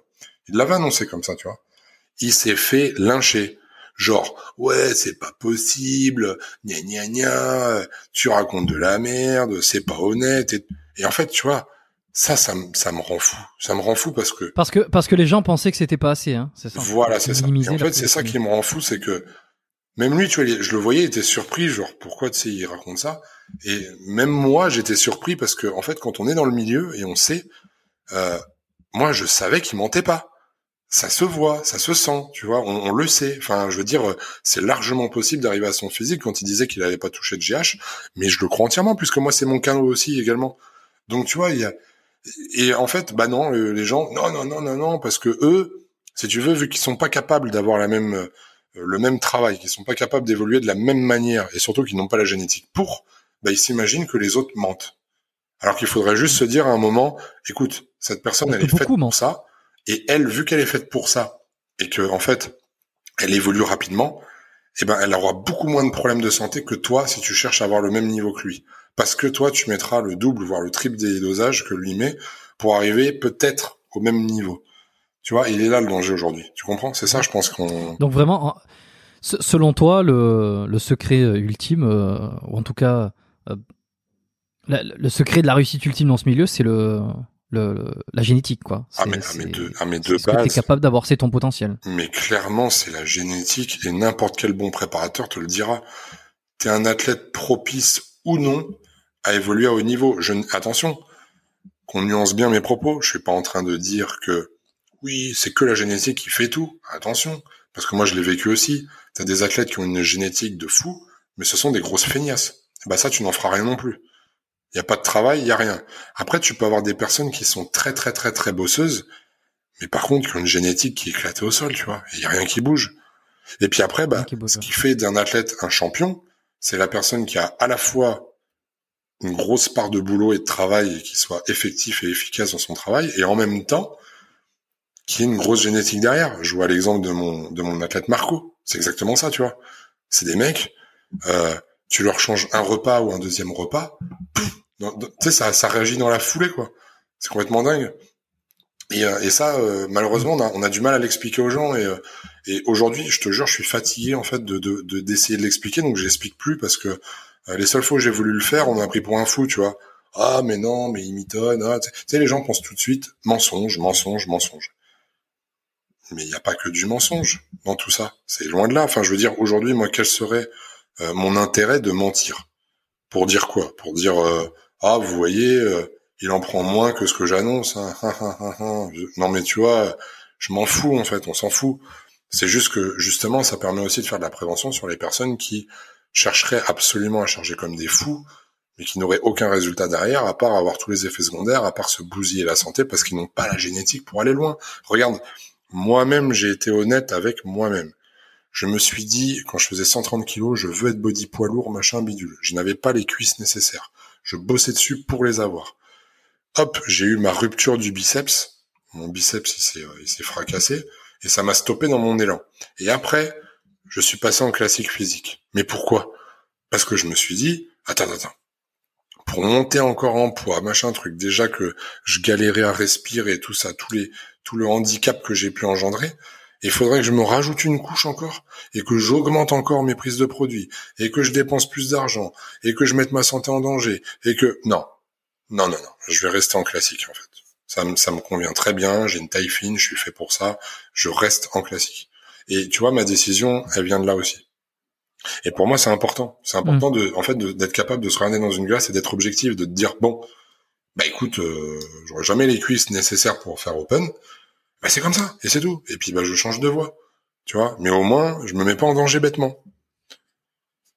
Et après ta première cure euh, et donc ta première compétition, euh, en ayant utilisé des produits, tu donc t'as pris 10 kilos secs dans l'année, c'est, super. Euh, c'est quoi la suite? Tu te dis bah tiens, il y a un coup à jouer, je continue à fond ou je, je, vais faire une cure de temps en temps, je continue la compète? Après moi je l'ai fait que que en vue d'une préparation. C'est-à-dire que quand j'avais pas de prépa en vue, je stoppais.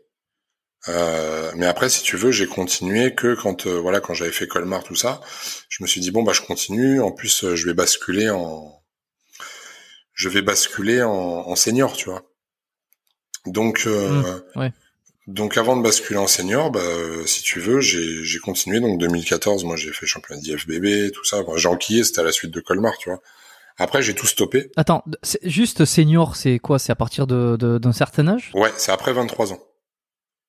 Après 23 ans, senior. Je crois que c'est un truc que je savais. Senior, c'est de 23 ans à, si je dis pas de bêtises, 40.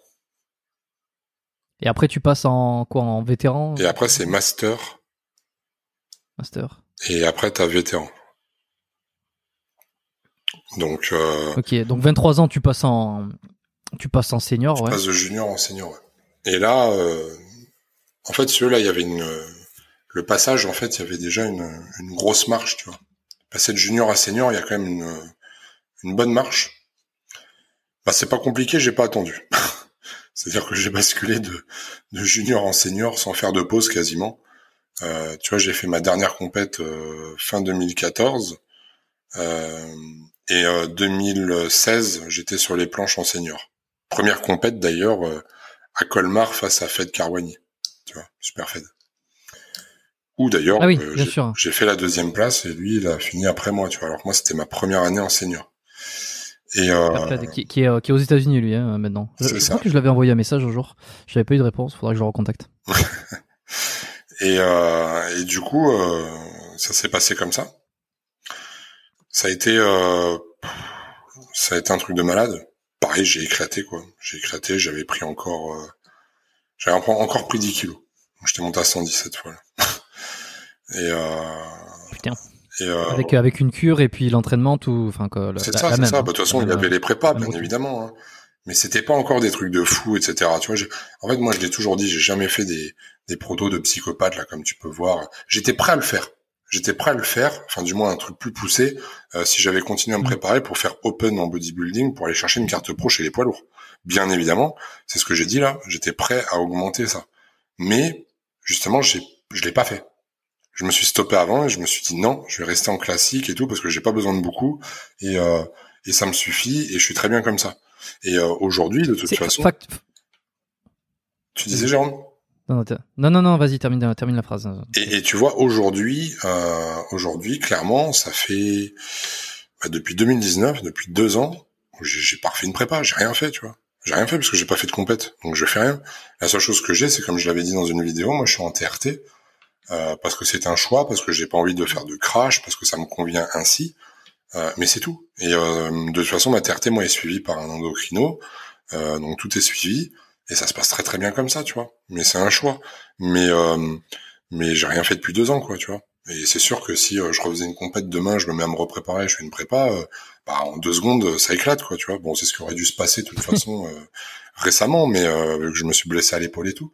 Mais si je refais une prépa, évidemment, ça va éclater dans tous les sens, quoi. Parce que, bah, encore pendant deux ans. mais Factuellement, là, quand tu décides de pas passer en, open, donc il y a la catégorie euh, reine entre guillemets du bodybuilding et rester en classique, tu dis euh, c'est parce que euh, j'étais prêt à, augmenter les doses et tout, tout ce qui va avec, mais finalement je l'ai pas fait parce que j'ai.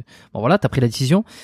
Concrètement, c'est une grosse différence entre entre celui qui, qui se dit classique, enfin qui veut rester dans la catégorie classique et celui qui veut passer en, open? Est-ce que c'est quoi C'est c'est x2 C'est c'est c'est d'autres d'autres produits C'est pas les mêmes C'est uniquement la dose? Il y a un truc qu'il faut que les gens comprennent. C'est que classique physique, tu as un rapport entre la taille et le poids. Donc tu ne dois pas dépasser un certain poids. Moi, par exemple, pour te donner un exemple, pour 1m84 en amateur, je devais faire maximum sur scène en classique 100 kg.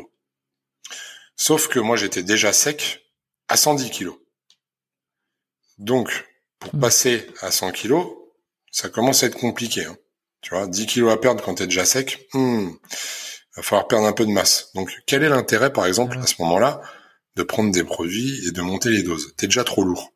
Bah, faut taper un peu dans la masse musculaire. Donc, au final, tu prends vraiment le minimum de chez minimum de chez minimum. Moi, pour te dire, quand j'avais fait euh, mes Olympias, des fois, j'ai dû couper euh, trois, 4 quatre semaines avant les trucs, quoi.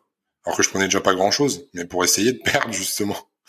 Donc, euh, c'est ça qui est assez drôle. Pour rentrer dans la catégorie un mec comme Chris Bumstead qui se retrouve à 10 kilos de plus hors saison que son poids de scène et qui a dû perdre quasiment un kilo euh, par semaine avec son préparateur, tu peux être sûr que le mec il a pris du pipi de chat parce que la masse musculaire elle est là, elle est acquise, elle est acquise avec le temps, elle est acquise avec les prépas etc. Donc il n'y a pas besoin de monter.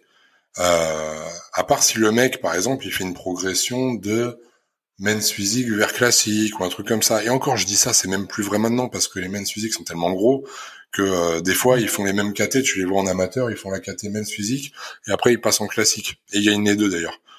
Donc euh, tu vois, c'est c'est même plus valable. Donc, euh, mais par contre, entre classique et open, là clairement, ouais, ouais, il y a y a quand même un, cap à passer qui est qui est pas anodin, quoi. Tu vois, c'est on, on parle donc, quand même. Donc ça veut dire qu'un mec comme Chris, euh, Chris Bumstead, ce mec qui est donc euh, le champion Mister Olympia de la catégorie classique physique, qui a un physique assez extraordinaire et, que ça fait plusieurs années qu'il y est, et, ça veut dire que ce mec-là, en fait, dans les années qui vont suivre, euh, il ne, il n'évoluera jamais en termes de masse parce que il ne, parce qu'il va, il finir. Donc, en fait, comment on, il va se faire dépasser par un jour un mec, euh, comment ça va se passer si, si, en fait il ne peut pas chaque année prendre de muscles pour être plus gros, ça va, il va jouer sur quoi? Sur la définition, sur la symétrie? Est-ce que c'est pas un peu, euh, c'est pas un peu enculer les mouches au bout d'un moment? En, classique, euh, il faut pas qu'il prenne de masse et le but n'est pas de prendre de masse d'une compète à l'autre. Mais le but en classique, c'est à la fois de garder le même poids, de ne pas faire d'hyperplasie, de recréer de la fibre musculaire, mais par contre de faire du volume musculaire de la densité musculaire, gagner en condition et augmenter le travail sur son posing. Donc en soi, si tu veux, l'amélioration pourra toujours être faite sur la condition, sur le, conditioning, parce que c'est ça qui le fera gagner avec le temps. Il est toujours au-dessus des autres en termes de ligne, en termes de masse. Par contre, si demain il se foire sur sa condition, comme tu l'as dit, il y a quelqu'un qui pourra lui passer devant. Et, euh, et c'est juste là en fait où il se fera battre. Sinon le reste, il reste intouchable. Donc en soi, le travail du conditioning, ça c'est le travail du coach. La ligne, c'est pas le coach. Euh, même si on l'améliore, mais euh, la ligne, c'est quelque chose aussi de génétique. La masse musculaire, hmm. il l'a. Il l'a acquise avec le temps. Il faut savoir qu'avant d'être classique physique, il était body. Mais aujourd'hui, le conditioning, c'est le travail avec son coach. Et c'est ça qui le fera gagner pendant encore des années et des années.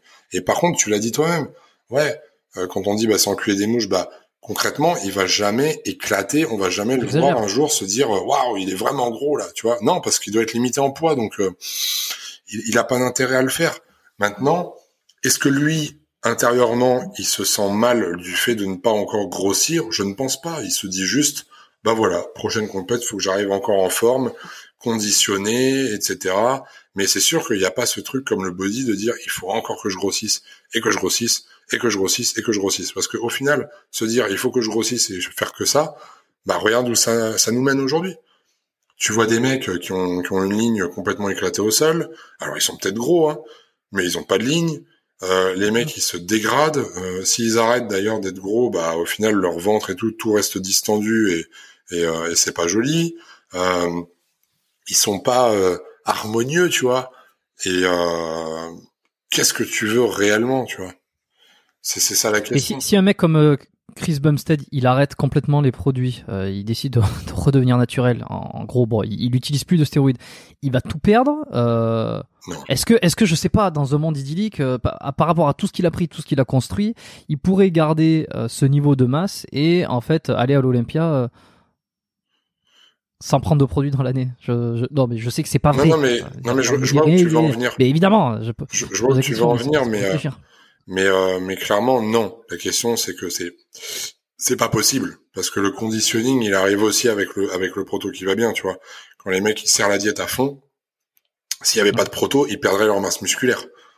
Aujourd'hui, ils conservent leur masse musculaire en descendant le proto le plus bas possible euh, parce que euh, en descendant la diète pardon le plus bas possible parce qu'ils ont un proto derrière qui permet de maintenir la masse musculaire tu vois donc ça euh, ça y joue il pourrait pas arriver dans la même condition ou alors il aurait claqué pas mal de masse musculaire avant d'y arriver mais mais par contre disons que sur ces protos je pense que d'une année à l'autre il n'y a pas grand chose qui évolue hein. moi pour moi il fait quasiment la même chose chaque année euh, les mêmes dosages et compagnie, tu vois. Il va pas s'amuser à faire beaucoup plus ou, ou beaucoup moins d'ailleurs, mais euh, mais surtout pas beaucoup plus.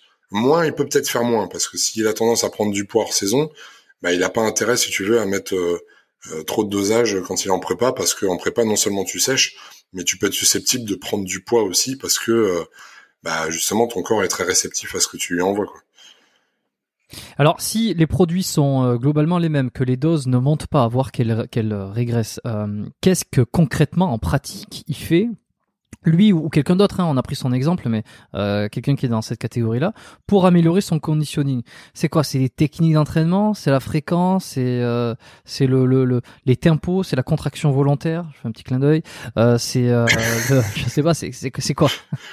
Eh ben, tu sais, tout simplement, je vais te dire, euh, c'est le temps. Voilà, tout simplement. Et ça, c'est le paramètre que les gens oublient parce qu'ils nous disent Ouais, mais comment vous faites alors pour vous améliorer d'une année à l'autre? C'est quoi? C'est le, le, comme tu l'as dit, le type d'entraînement, l'intensification, le truc, le machin. Alors, il va continuer son entraînement, il va continuer l'intensification, il va continuer euh, de bosser de façon spécifique. Mais en fait, c'est juste le temps qui va améliorer sa condition parce qu'il va avoir ce qu'on appelle de la maturité musculaire. Et au fur et à mesure des ça, années. Peu importe ce que tu fais, en fait. Tu, tu dis, j'ai pas entendu, Jérôme, t'as dit? Ça, non, ça, ça, je dis en fait, peu importe ce que tu fais. Euh, si un ça. jour il y a, y, a, y a, un type qui débarque et qui dit attends moi pour la maturité, la maturité musculaire, je m'y connais, euh, j'ai la technique du euh, FST 48 8900 WXZC où tu retiens pendant 3 minutes ensuite de relâcher etc. Ça c'est spécial pour avoir une maturité, pour avoir les fibres qui se voient.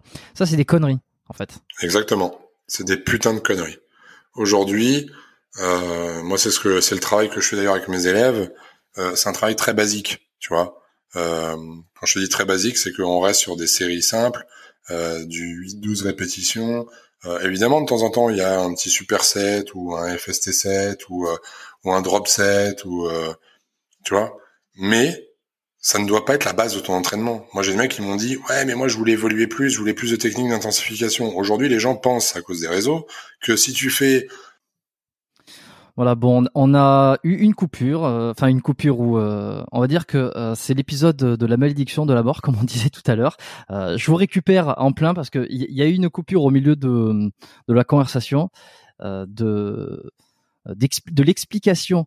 C'était sur l'entraînement, sur la maturité musculaire et puis les techniques d'intensification, tout ça. Ça a couplé en plein milieu parce que on, a eu un problème pour la récupération des fichiers une deuxième fois. Je pense que c'est assez incroyable. donc on, enregistre la suite de, de, de, de l'épisode quelques jours après, en sachant que on va on va revenir sur les thématiques dont on avait parlé et qui n'ont pas été enregistrées. Et euh, bon, ben je te redis pas bonjour et etc. Hein, parce que ça sera, on sera à la suite de toute façon. Eh, tout à fait. Euh, sur sur l'épisode. Bon, euh, alors tu étais en train de m'expliquer que ce qui fait qu'un bodybuilder va s'améliorer, euh, c'est essentiellement euh, la, le temps, la maturité, et que c'est pas tant les techniques d'entraînement, les techniques d'intensification qui peuvent être un petit peu qui, qui, peuvent faire miroiter des, des, des résultats rapides ou en tout cas des changements assez rapides pour la population. Donc on, s'est arrêté ici. exactement. Et, euh, et euh, bon, tu fais bien de me relancer sur le sujet parce que je, je ne me rappelle plus exactement ce, ce, que j'ai dit à la fin. Mais euh, euh c'est vrai qu'aujourd'hui, si tu veux, euh, la plupart des la plupart des coachs est libre à eux de le, de le faire ou non. mais essaye d'inventer, si tu veux, des, des mouvements, des techniques pour essayer de vendre un programme. Et tout ça, pour moi, c'est complètement factice. Euh, mm. Faut pas oublier que dans les années 80, les mecs avaient juste des barres et des haltères, tu vois. Les machines étaient très peu nombreuses.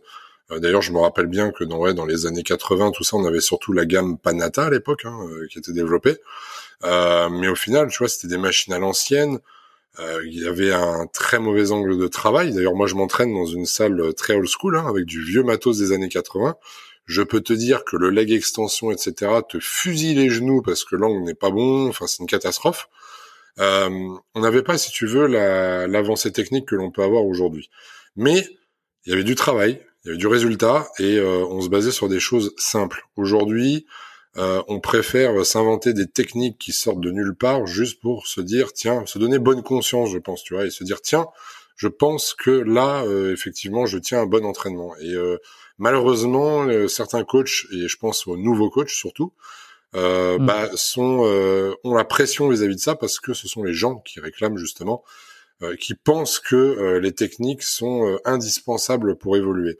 Et moi j'ai eu le cas il y a pas longtemps, tu vois, d'un élève qui justement a, a, très très bien évolué, a pris naturellement quand même en six mois de travail, il a pris 8 à 9 kilos, je crois, sec, donc ce qui est quand même exceptionnel pour quelqu'un en plus qui a Snati, etc.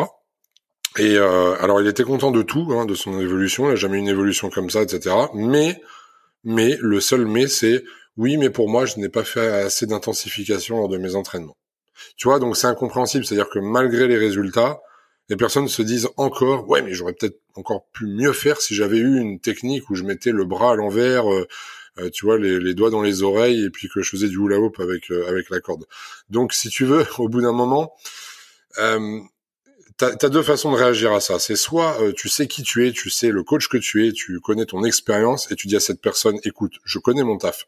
Donc si toi tu estimes que ce n'est pas bon, eh bien je t'invite à changer de coach. Ou soit, eh ben, la plupart des coachs, parce qu'ils veulent des clients, se disent bon bah je vais aller dans son sens et essayer de lui trouver un programme qui euh, dans lequel il se sent bien. Tu vois, mais euh, il faut euh, moi, je suis quelqu'un en fait où je m'en fous, tu vois. Si la personne me dit ouais, mais moi je pense que, je dis mais tu penses que, mais moi euh, je sais que, tu vois. Donc euh, si tu as envie de partir, tu pars. Aujourd'hui, les techniques, faut pas, faut pas se les inventer. tout ça, ça reste pour moi du pur business. De, de ça n'a rien de, de concret. Et seul le temps permet justement de développer la maturité musculaire. Euh, faut pas aller plus vite que la musique. Le but c'est de s'entraîner régulièrement et vous aurez forcément des résultats. Bien évidemment, si vous vous entraînez mal et cela euh, depuis dix ans, vous n'aurez pas de résultats convenables. Euh, mais en fait, bien s'entraîner ne veut pas dire faire des techniques à tout va, mais par contre d'avoir une très bonne connexion cerveau-muscle et savoir être patient. Voilà.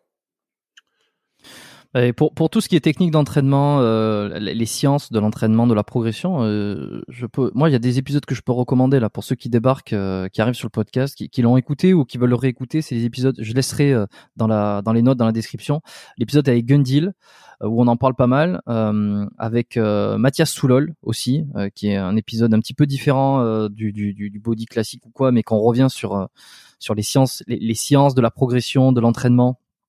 Euh, euh, sur aussi qui croire que, qui, croire dans ce milieu-là, tu vois, qui, qui sont des experts, qui sont des charlatans. C'est un épisode qui a beaucoup plu. Euh, Arnaud Plaisant aussi dans un sens, on parle un petit peu de ses méthodes et, euh, et plus récemment encore avec des, c'est ça qui est intéressant, c'est des approches qui sont différentes mais qui me, paraissent euh, me paraissent assez réfléchis. Euh, c'est avec Kylian, Kylian Hagen aussi que tu dois sans doute connaître, qui a aussi sa méthode très euh, très structurée euh, avec des cycles de progression, etc. Euh, et, et, que je recommande. Je laisserai tout ça dans les notes là. Allez écouter, faites-vous plaisir parce que vous allez en apprendre pas mal, je, je pense. Même si on peut ne pas être d'accord avec tout, mais c'est aussi le, le c'est aussi ce qui est intéressant d'aller piocher un petit peu partout. Euh, on avait parlé d'un truc la dernière fois qui était euh, quand même pas mal, euh, et je vais y revenir, c'est la TRT parce que c'est un truc qu'on entend pas mal. J'y reviendrai probablement euh, dans, dans des épisodes futurs hein, parce que c'est j'ai l'impression qu'on s'y dirige de plus en plus dans l'avenir sur, enfin pas tant la TRT mais les remplacements hormonaux, les les bon, j'en avais beaucoup parlé déjà dans des épisodes précédents. Mais toi, ce qui est intéressant, c'est que tu as une expérience qui est vécue pour le coup. Euh, Comment ça se passe concrètement TRT On rappelle que c'est pour ceux qui n'ont plus de le, niveau, enfin qui sont qui ont un niveau de testostérone qui veulent le garder euh, à un certain niveau parce que euh, parce qu'il est assez bas. Euh, et alors tu vas voir un médecin, tu dis voilà, moi j'aimerais être en TRT, lui il te fait une feuille et puis tu vas chercher tes fioles. C'est comme ça. non, pas du tout. Ça se passe pas du tout comme ça. la plupart des gens qui se mettent en TRT, c'est parce qu'elles ont un déficit, d'accord? Donc qui sont les personnes concernées? Bah forcément les personnes qui ont déjà pris des produits et qui ont on va dire une production naturelle qui forcément se retrouve impactée, hein, parce que quoi qu'on en dise, hein, euh, les personnes qui touchent au produit, euh, bah, au bout d'un moment, même si elles arrêtent, ça ne revient jamais à la normale comme au tout début, comme si elles n'avaient rien pris. Tu vois, il y a toujours, euh, même si ça revient, même si c'est une fois? Même une fois, bon, ça dépend de la durée du cycle, etc. Mais je pense pas une fois honnêtement. Euh, j'ai pas eu le retour là-dessus de d'une personne qui prenait une fois et qui arrêtait. Mais en général, bon, les mecs quand ils commencent une prépa, tu sais pertinemment comment ça se passe. Hein, c'est qu'ils en font une première, puis une deuxième, puis une troisième, ainsi de suite. Et euh, je parle vraiment des compétiteurs sur le long terme. Donc, euh, si tu veux, oui, forcément, ta, ta, ta testostérone naturellement ne reviendra jamais au même niveau qu'elle a été avant de commencer tous ces cycles. Ça, c'est euh, celui mmh. qui me dit l'inverse. Bon, peut-être qu'il y a des cas. Je sais pas. Je suis pas un scientifique pour pour le, le, proclamer, mais en tout cas, voilà, de mon expérience et de mon vécu, c'est en général ce qu'il se passe. Et alors aujourd'hui, tu as euh, deux types de personnes euh, qui ont une baisse comme ça hormonale. Tu as les personnes âgées, d'accord? Enfin, tu as même trois types de personnes. Tu as les personnes âgées. Euh, tu as comme nous, eh bien, les culturistes ou d'autres personnes, parce qu'il n'y a pas que le culturisme, mais des sportifs qui auraient touché à des, à des hormones, hein, bien, bien évidemment. Mais tu as aussi les personnes bah, qui sont en, déficit euh, naturellement parce qu'elles ont un mauvais fonctionnement euh, eh bien euh, euh, des, des, systèmes hormonaux. Donc par exemple, on peut avoir des, soucis au niveau des glandes subrénales, on peut avoir un, souci au niveau de, de l'axe hypophysaire, et puis on peut avoir aussi des soucis au niveau de, de la thyroïde pour ceux qui ont des problèmes de thyroïde, tu vois. Donc ça, ce sont de réelles maladies. Voilà. Donc bien évidemment, aujourd'hui, on sait pertinemment que si un homme a le même taux qu'une euh, de, de, testostérone qu'une fillette de 12 ans, euh, bon bah bien évidemment ça va poser des problèmes. Ça pose des problèmes pourquoi? Parce que déjà, euh, eh bien tu es plus maigre, tu es plus fin, tu as un métabolisme qui est ralenti, euh, ton énergie n'est plus là, tu vois, tu es tout le temps fatigué, tu as du mal à accomplir des tâches quotidiennes. Et simples en fait, hein, juste le fait de marcher, euh, le fait de, de voilà de, de, vivre ta vie au quotidien, mais de façon simple, tu as déjà du mal à le faire. Euh, je te parle même pas de la concentration, je te parle pas non plus euh, de l'état euh, psychologique, parce que ça joue sur les émotions, ça joue sur la ton état si tu es joyeux, dépressif, etc., etc. Donc il y a beaucoup de paramètres qui, qui, qui rentrent en jeu. Faut pas oublier quand même que les hormones sont super méga importantes dans l'organisme. Hein. c'est ce qui régule un petit peu toute toute cette usine, voilà. Et euh, et au final, eh ben, euh, quand tu fais partie de, ce, de cette catégorie de personnes que donc euh, dont je viens dont je viens de citer, euh, eh bien, tu fais des prises de sang. Et tes prises de sang, elles t'indiquent quoi? Elles t'indiquent que tu as un taux de testostérone qui est très bas. Voilà. Donc, si le taux de testostérone est très bas et que ça fait déjà depuis plusieurs prises de sang que c'est le cas, forcément, on va commencer à penser justement à un traitement. Mais à savoir que le traitement est adapté, bien évidemment, en fonction du gabarit, de l'âge, etc. On va adapter le dosage. Parce que le but d'une TRT, ce n'est pas de dépasser en fait euh, les normes, euh, on va dire euh, naturelles, si tu veux. C'est-à-dire que quand tu fais une prise de sang, quelle que soit ta prise de sang, tu as toujours une valeur minimum et une valeur maximum en référence. Et là, le but, eh bien, c'est d'être entre les deux, c'est-à-dire de ne pas être en dessous du minimum et de ne pas être au-dessus du maximum. Donc, en fait, c'est vraiment la TRT, c'est vraiment un remplacement de sa test, de sa production de testostérone naturelle. C'est-à-dire qu'on apporte une testo exogène, hein, donc de l'extérieur, pour justement, eh bien, rester quand même dans cette fourchette qui se situe entre le mini et le maxi. Et ça te permet en fait juste bah, de pas faire de crash à zéro, quoi. Mais, mais en pratique, euh, c'est vraiment appliqué ça Ah oui, oui, oui, oui, oui. C'est euh, une vraie TRT doit être appliquée de cette façon-là. C'est-à-dire que moi, mmh. alors moi personnellement, vu que je suis suivi par un endocrino aussi, euh, mes taux ne dépassent pas le maximum. Tu vois, c'est-à-dire que je suis vraiment dans les normes. Et une vraie TRT, tu dois être dans les normes. C'est-à-dire que celui qui fait une TRT où il est situé bien au-dessus des normes, c'est pas une TRT. C'est que là, il est en train de faire une cure, tu vois? Donc en gros, ça veut dire que là, ton, tes niveaux actuels de testostérone, ils sont exactement les mêmes que tes niveaux d'avant que tu commences n'importe quelle euh, cure dans ta vie, avant que tu fasses même du bodybuilding. Exactement, mais ramené par voie extérieure. Mais le but, c'est que oui, j'ai stabilisé en fait avec un taux entre guillemets. Si euh, j'avais arrêté que tout s'était bien relancé, euh, ça serait vraiment en fait à ce niveau-là, tu vois. Ça ne dépasse pas la norme, tu vois. Et euh, et bien évidemment, euh, et là je te rejoins et je rejoins aussi les auditeurs qui se diront putain mais peut-être qu'ils se foutent de nous là, ils rigolent ou quoi Le mec il fait encore plus de 100 kilos, il est comme ça.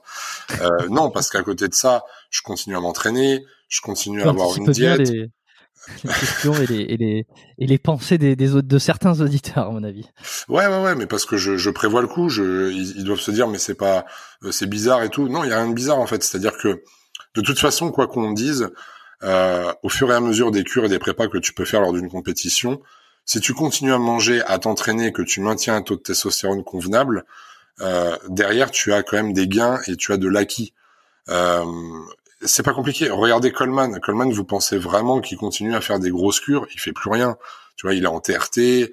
Euh, voilà, mais tu, tu vois son physique, même si euh, il est mal en point, qu'il peut être en fauteuil et tout, tu vois que le mec, il a, il a construit une qualité musculaire avec le temps.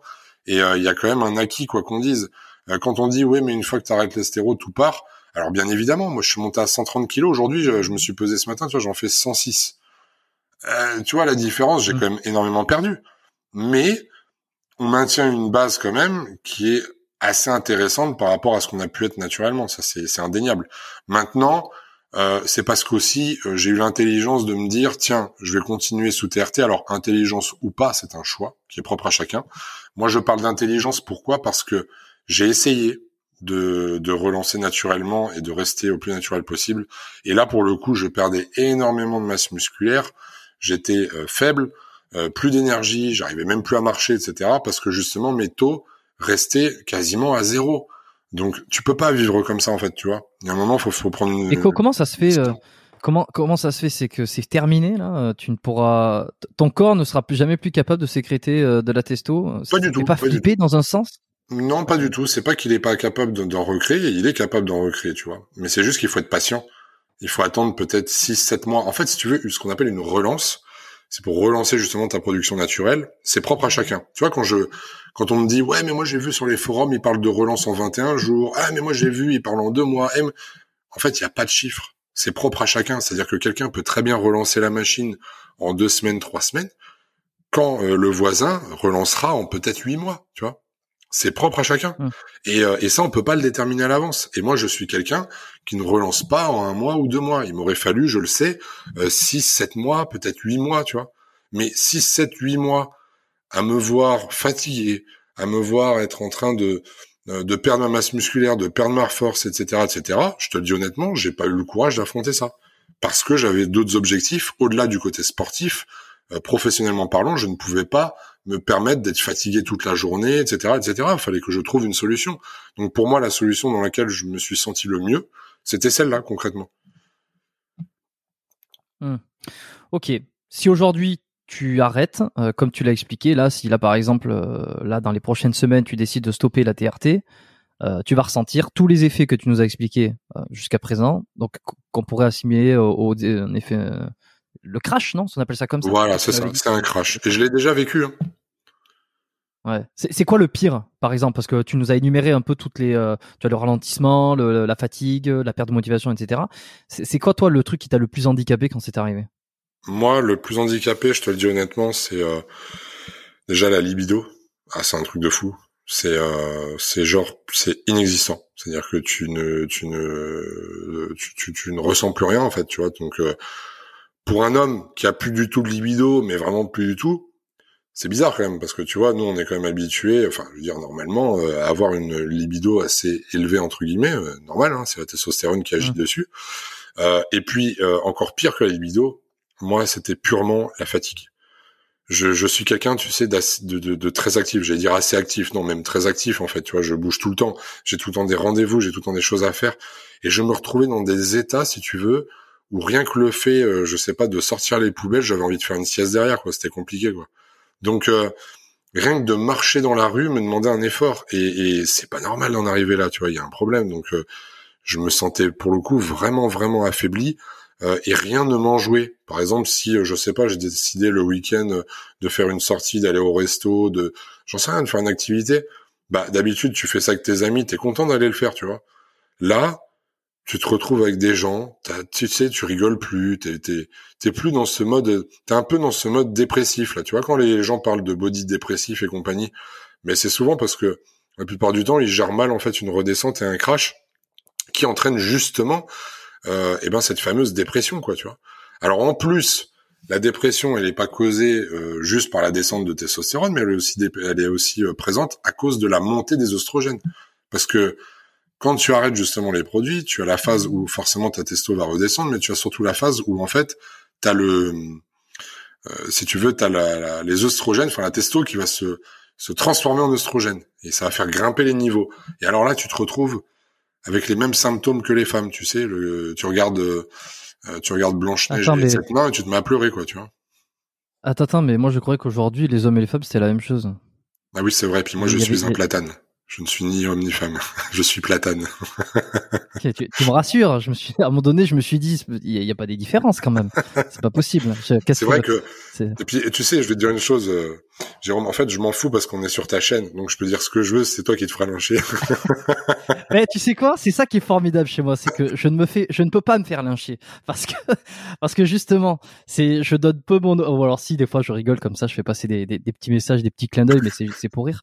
Euh, mais et généralement, ceux qui se font lyncher, ce sont mes invités euh, ah oui. euh, en commentaire, que, que, sur YouTube. Hein. Enfin, rarement d'ailleurs, parce que j'ai une, une, audience ou disons des gens qui écoutent euh, généralement jusqu'au bout, donc qui ont un peu de recul et puis qui, qui quand ne sont pas d'accord, soit ne commentent pas, soit donnent leurs arguments.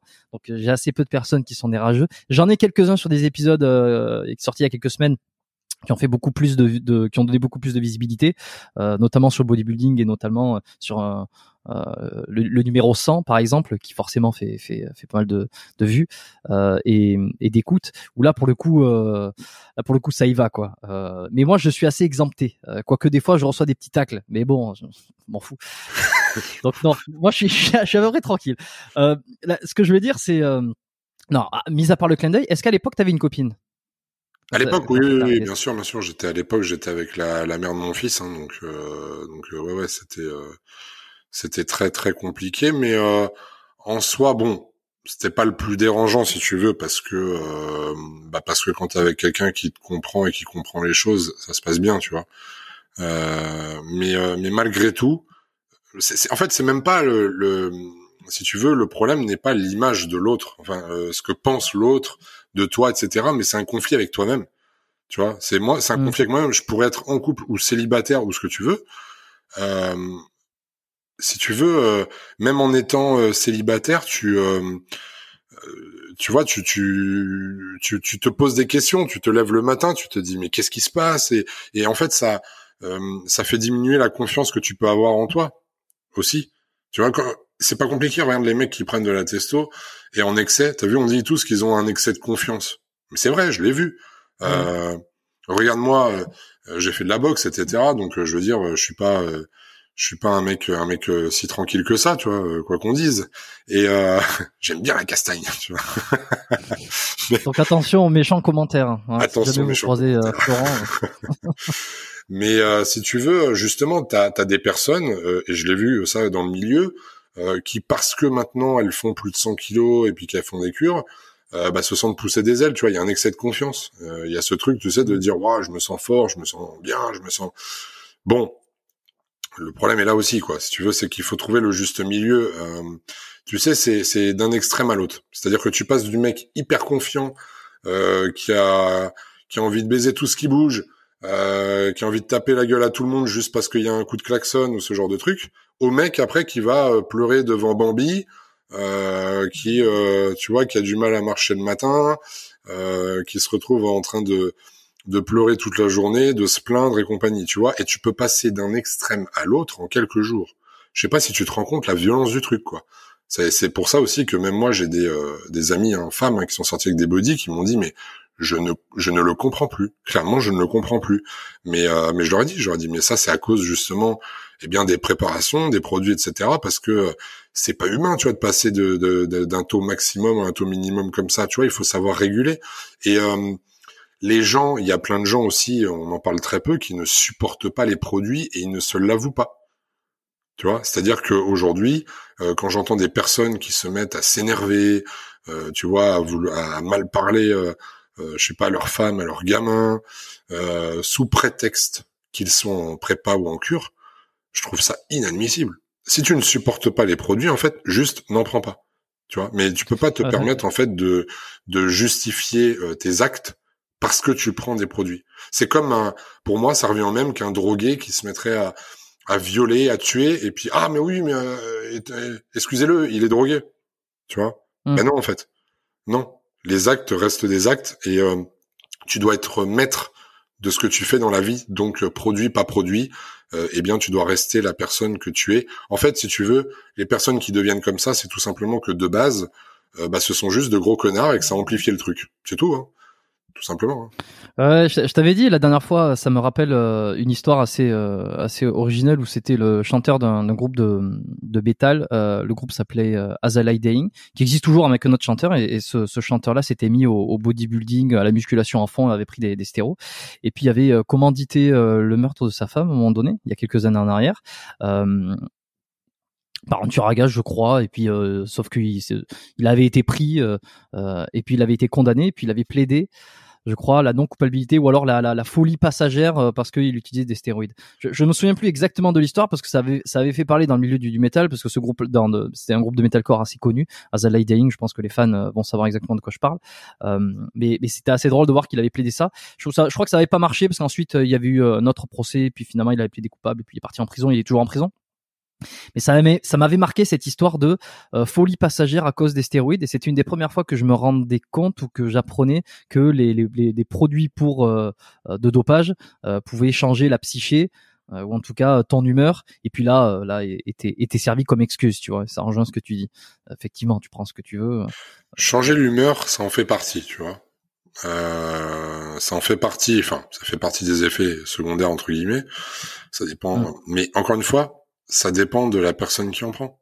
Tu vois, c'est euh, c'est le même délire si tu veux que le cannabis, par exemple. On va te dire oui, le cannabis euh, a tendance à te détendre, machin, etc., etc. Alors ça, ce sont les effets, on va dire, euh, façon générale, euh, qui se produisent lorsque tu vas consommer cette substance. Mais ça dépend d'une personne à l'autre. Il y a une personne qui va pouvoir euh, qui va se mettre à fumer du cannabis, euh, qui va se sentir exactement pareil. L'autre qui va euh, se sentir mieux, voilà, plus détendu. Et puis l'autre qui va partir dans un bad trip total, tu vois, dépressive, etc. L'autre qui va se retrouver à avoir avoir plus de patates, se sentir mieux. Tu vois, enfin c'est c'est propre à chacun. Je pense que de base déjà c'est ça dépend de la personne que tu es à l'intérieur et forcément ça va juste accentuer un point euh, de ta personnalité. Moi, je sais que personnellement, quand j'étais en préparation, la seule chose que ça me faisait, on va dire, sur le côté euh, psychique, hein, euh, c'était vraiment le côté mindset et, et, focus, tu vois. Donc, en fait, rien, mais absolument rien, ne me déviait de ma route de je veux gagner et je fais cette prépa et je m'entraîne. Et c'est tout ce que ça engendre.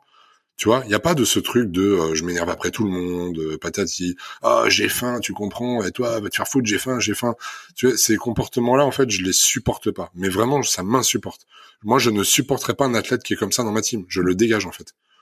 Tu vois, parce que j'ai pas de j'ai pas de pitié pour ces gens-là. Ce sont juste des personnes mauvaises qui ont euh, qui se servent et qui ont comme prétexte en fait le bodybuilding bah, pour exposer au plus grand jour en fait leur côté leur méchanceté et leur égoïsme. Voilà, tout simplement.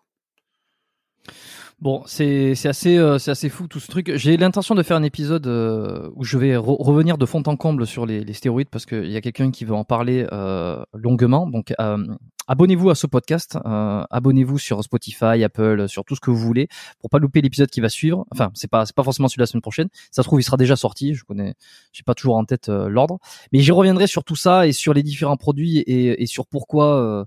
Voilà, en essayant de faire le plus d'informations puis, euh, puis voilà. Bon, ce qui fait que tout ça, c'est un petit peu, euh, c'est un petit peu fou. Euh, le premier truc qu'on pourrait se dire, c'est, ben, il suffirait de pas commencer par, par prendre le produit. Bon, ça, c'est un autre problème. Hein, c'est, voilà, on a des, on, a déjà parlé, mais maintenant qu'on en est là, ben, il faut, faut, voir les choses différemment. Par contre, il y a un truc qu'on peut faire et que toi tu fais, c'est sur tes coachings, autant sur les hommes, bon, ça je sais pas trop, mais sur les femmes, euh, tu as décidé euh, de ne pas coacher de parce que tu fais beaucoup de, de préparation euh, pour les femmes les bikinis. Et tu as décidé de prendre des filles uniquement euh, naturelles de ne pas leur proposer de protocole ou quoi que ce soit. Et pourquoi? Pourquoi les hommes et pas les femmes? Eh bien, tout simplement parce que ça, et ça, c'est de la discrimination. C'est de la discrimination. non, c'est de la prévention, de la prévention et, et et euh, je dirais même plus de la bienveillance. Euh, pourquoi? Pour la simple et bonne raison que, alors déjà, un homme, s'il choisit de le faire, c'est son choix. Et son choix, euh, eh bien, euh, lui appartient. Donc il n'y a pas de jugement à dire là-dessus. Le seul jugement que l'on peut émettre, c'est fais attention et d'être bien entouré. Mais si un homme choisit de le faire, de toute façon, il le fera coûte que coûte. Alors ça, c'est une certitude. Hein, je l'ai vu de mes propres yeux. Maintenant, une femme, non. Maintenant, une femme, euh, si elle veut le faire, on peut pas juste se dire tiens, elle veut le faire. Alors les gens vont se dire mais pourquoi Quelle est la différence? Les risques sont les mêmes. Alors oui, bien évidemment, les risques sont les mêmes. Par contre, ils sont amplifiés chez une femme, et ça, il faut le savoir.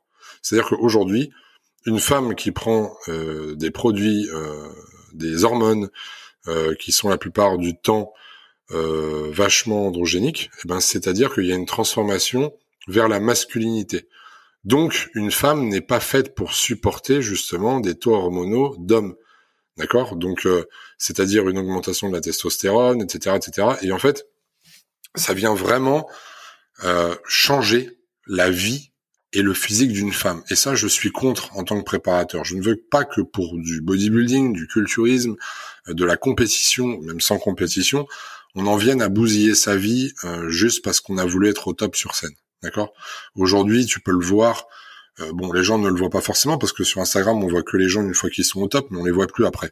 Mais toutes les plus belles femmes que vous pouvez voir, par exemple, en euh, catégorie figure, en, en women's physique, euh, etc., même en bodybuilding, femmes, même certaines en bikini, vous avez cette part de elles sur scène, elles sont belles, etc., etc. Mais en dehors, vous avez la perte de cheveux, vous avez l'augmentation de la pomme d'Adam, vous avez le changement de la voix qui devient plus rauque, euh, vous avez un grossissement du clitoris, euh, vous avez plein, plein, plein d'effets secondaires et qui sont irréversibles. Et ça, pour moi, le coach qui accepte d'emmener une femme jusque-là, alors que de base elle était très féminine, euh, eh bien pour moi, c'est quelqu'un, si tu veux, qui est, je compare un petit peu comme un meurtrier, tu vois. C'est fort hein, ce que je dis, hein. Mais euh, mais le meurtrier pourquoi? Parce que bah tu viens quand même tuer euh, cette femme-là, du moins ce qu'elle était avant. Alors peut-être qu'elle devient une nouvelle femme et que ça lui convient mieux et libre à elle. Mais je pense qu'il faut savoir justement lui mettre des barrières pour lui expliquer ce qui va se passer, etc., etc. Et euh, après, si vraiment elle dit tiens, elle veut le faire et c'est son choix, cela lui appartient et c'est respectable. Mais dans ce cas-là, moi, je ne veux pas être le responsable de ça, tu vois, parce que honnêtement, je je pourrais pas me regarder dans un miroir, me dire euh, attends c'était une petite femme très féminine etc euh, et maintenant euh, c'est devenu une femme bah, très virilisée qui est obligée presque de se raser la barbe le matin qui a une grosse voix etc je pourrais pas en fait tu vois c'est c'est après si les des coachs le font et certains le font le travail se respecte tu vois ce que je veux dire? C'est que je respecte le boulot parce que arriver sur scène à Olympia avec le physique qu'elles ont, je dis juste chapeau, c'est juste incroyable. Malgré les produits, c'est incroyable. Mais Moi, je pense à la vie de tous les jours parce que je suis quelqu'un qui a beaucoup de recul et le body n'est pas ma vie. Eh bien, euh, je me mets à leur place et je me dis que le jour où elles arrêteront, parce qu'il y a forcément un jour où elles arrêteront, hein, si elles ont des enfants, si elles ont une autre vie, etc., elles prendront du recul et elles se diront merde, pourquoi j'ai fait ça il y a 15 ans, tu vois? Tu penses qu'elles le regrettent toutes? Elles finissent toutes par le regretter? Non, pas toutes. Euh, J'en connais qui continuent et qui continueront, je pense, euh, jusqu'à la fin. Euh, J'en ai connu qui, qui, ont regretté aussi. Euh, je pense qu'en fait, euh, comme les mecs, hein, comme les mecs qui le font, qui regrettent. Bon, j'entends certaines personnes dire oui, moi je regrette, etc. Ça se fait de plus en plus. Mais c'est vrai que les, la femme, je pense qu'elle aura moins, comment dire, l'opportunité de dire je regrette, parce que euh, euh, elle va pas exploser au grand jour le fait de dire ah bah tiens j'ai perdu des cheveux, tiens euh, euh, j'ai la voix plus rauque, etc. Tu vois ce que je veux dire? C'est euh, c'est compliqué de se l'avouer à soi-même en fait qu'on a fait une connerie seul. Tu vois? Et alors, qu'est-ce qu'on dit, par exemple, parce que j'en vois beaucoup, euh, j'en ai vu beaucoup, peut-être que j'exagère, mais euh, à chaque fois, souvent quand je tombe sur des profils, euh, que ce soit Instagram ou autre, de femmes qui font du bodybuilding et qui, bon, qui, qui manifestement prennent des produits dopants, donc qui ont tous les signes de virilité comme tu les as décrits, essaye quand même de mettre en avant que la féminité n'est pas que ça, euh, que elles peuvent être très bien musclées et enfin musclées et ben, viriles, mais en même temps féminines. Euh, que, que voilà, on peut garder sa part de féminité, etc., même en faisant du bodybuilding. Euh, soit. Qu'est-ce que t'en penses de ça, toi? Tu penses que c'est des conneries? Moi, écoute, je pense qu'elles ont raison sur euh, euh, certains aspects de la musculation. C'est-à-dire que pour moi, on peut très bien être une femme, euh, être tonique, musclée et être féminine. Ça, je, je n'y vois absolument aucun inconvénient. Hein. Il y a de très belles femmes musclées euh, euh, qui... Maïlis si tu euh, Maëlys, euh, si tu qui était passé dans le podcast. Euh... Oui, oui, oui, exactement, exactement. Euh, et il y a de y a de très belles femmes comme ça hein, qui sont qui sont très musclées, qui euh, tu vois, tiens, t'as Manon Verger, je pense à elle comme ça, là, Manon Verger en France, euh, qui justement fait euh, body fitness, etc. Mais qui, qui euh, du coup, d'après ses propos, est, est nati. Hein, donc je ne suis personne pour pour juger et moi j'entends ce que les personnes disent. Mm-hmm. Donc donc en plus qui est nati et qui justement, eh bien, est quand même très féminine, tu vois. Elle est, elle est féminine, etc. Et, et j'ai plein d'autres exemples comme ça. Donc oui, la féminité peut aller avec le fait d'être musclé. Maintenant, je pense qu'il y a des limites à ne pas dépasser. Tu ne peux pas dire aujourd'hui, qu'une femme bodybuildeuse est féminine. C'est tout sauf féminin, tu vois. C'est, je suis honnête, tu vois, je suis préparateur, mais je suis honnête. C'est pas pour autant que, attention, hein, que je redise bien euh, et que les gens me comprennent, je respecte énormément le travail accompli sur scène. Ça, jamais je, je ne leur enlèverai ce travail-là. Euh, je suis toujours quelqu'un de très respectueux, et puis c'est normal, hein, je, je, suis préparateur, donc je prépare des athlètes, je sais ce que c'est. Euh, mais par contre, qu'on vienne pas me dire qu'une femme bodybuildeuse est féminine. C'est pas vrai. Euh, ou alors on n'a pas on pas la même notion de, de féminin, tu vois. Euh, Aujourd'hui, même si euh, une femme qui fait, euh, je sais pas moi, euh, je sais même pas combien de kilos elles font, tu vois, mais si elles font 70, 80 kilos, en mettant une robe, en ayant des des quads des quads qui, qui explosent la robe, euh, les épaules qui ressortent et compagnie. et la mâchoire carrée. La, la, la, mâchoire carrée, des, des euh, la voix rauque, etc. Non, c'est pas féminin. Faut pas, faut pas se voiler la face. Après, est-ce qu'on est là pour juger? Est-ce que demain je vais la pointer du doigt cette femme en disant "Eh rien de non, je vais, je vais la respecter en fait." Voilà, comme chacune des personnes que je peux rencontrer, comme chacune des personnes qui choisissent de faire des choses. Mais par contre, on peut pas non plus dire que, que cette personne-là est féminine, tu vois. C'est faut faut différencier les deux en fait. Il y a le travail, les choix de vie, et ce que cela représente réellement parce que euh, en fait aujourd'hui on donne des mots, des adjectifs euh, qui euh, en fait qui ne qui ne reflètent pas la réalité.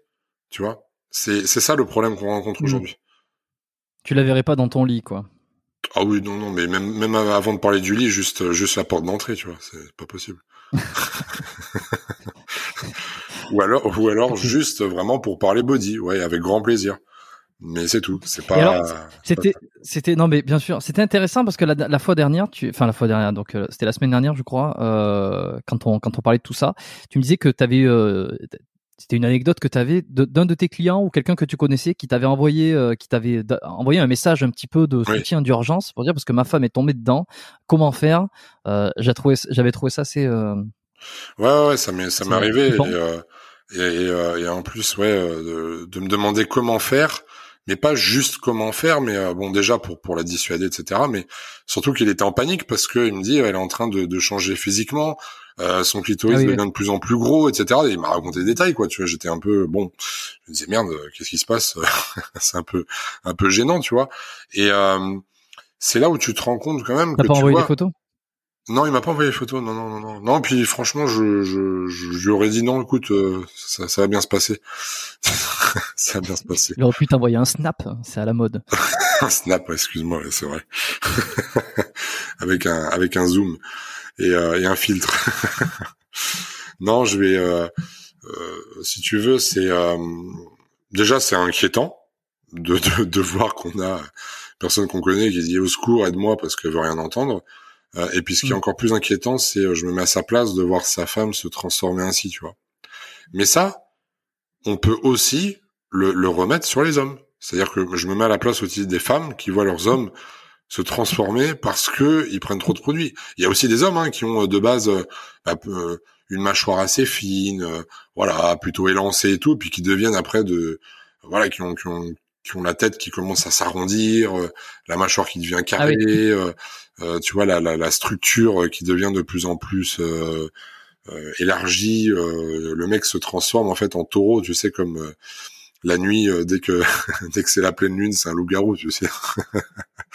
et euh, Mm. au final, euh, bon, j'en rigole, mais euh, c'est vrai qu'on peut le mettre dans les deux sens. Et, et je pense que effectivement, si les personnes ne sont pas compréhensives euh, et si euh, euh, l'amour dans le couple n'est pas hyper hyper hyper euh, profond et, sincère, euh, je pense que ça peut effectivement, et je l'ai déjà vu, hein, ça peut éclater des couples.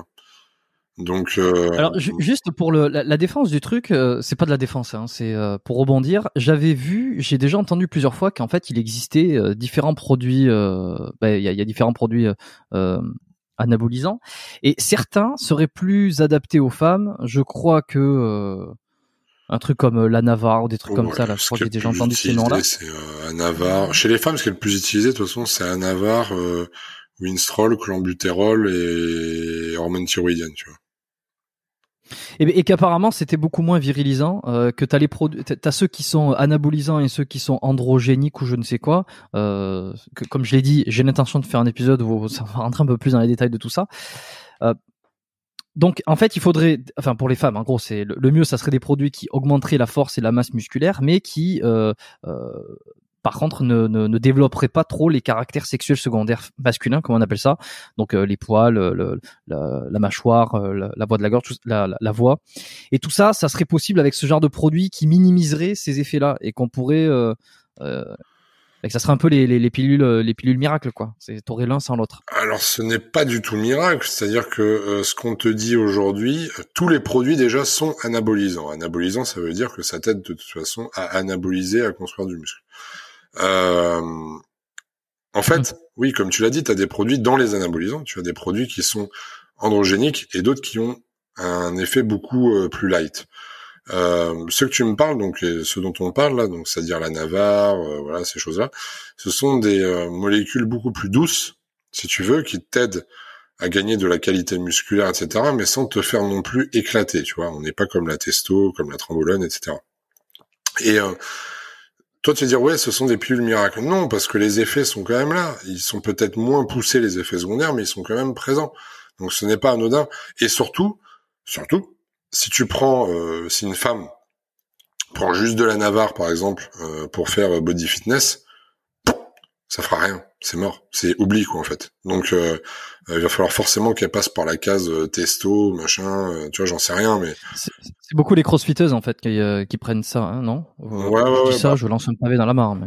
Après, après, honnêtement, hein, je suis pas du tout au courant par rapport à ce qui se fait euh, au CrossFit, etc. Euh, pour te dire, hein, je sais même pas aujourd'hui ce que prennent les femmes à haut niveau. Donc, euh, j'ai eu des retours, j'ai vu un peu les prépas. ça m'a fait flipper des fois, je t'assure. Mais euh, mais bon, apparemment c'est ça. Donc euh, quand j'ai vu que des nanas étaient capables de s'envoyer euh, ce que s'envoient certains mecs, bah c'est compliqué quoi, parce que tu sais que de base elles ont pas de testo dans l'organisme, hein, donc tu connais les, les, répercussions quoi. Et, et un homme pourrait prendre de, de la Navarre, ça aurait un intérêt? Qui ça? Un, un, homme classique, un mec. Un homme. Est-ce que la Navarre, ça serait, ça serait pas trop léger un homme prend de la Navarre lorsqu'il arrive dans une phase de dans une phase en fait de découpe musculaire, hein, euh, on va dire dans la préparation. Mais si tu veux, c'est un c'est un anabolisant euh, qui euh, rentre en synergie avec d'autres. C'est un complément, tu vois, chez les hommes. C'est-à-dire que on vient rajouter quelque chose, mais on a déjà une base qui est hyper androgénique, tu vois, comme la testo avec avec Trambo ou testo avec Boldenon ou testo avec Deka, enfin j'en sais rien, tu vois. Mais euh, mais ça c'est juste en fait euh, quelque chose qui peut rentrer en synergie. C'est un petit plus, tu vois. C'est le tu vois c'est système pyramidal. Tu commences avec une base et puis t'en as un moins fort, moins fort, moins fort et puis tu sais ça vient s'additionner pour créer cette, cette euh, synergie quoi. Tout simplement. Mais euh, Molotov.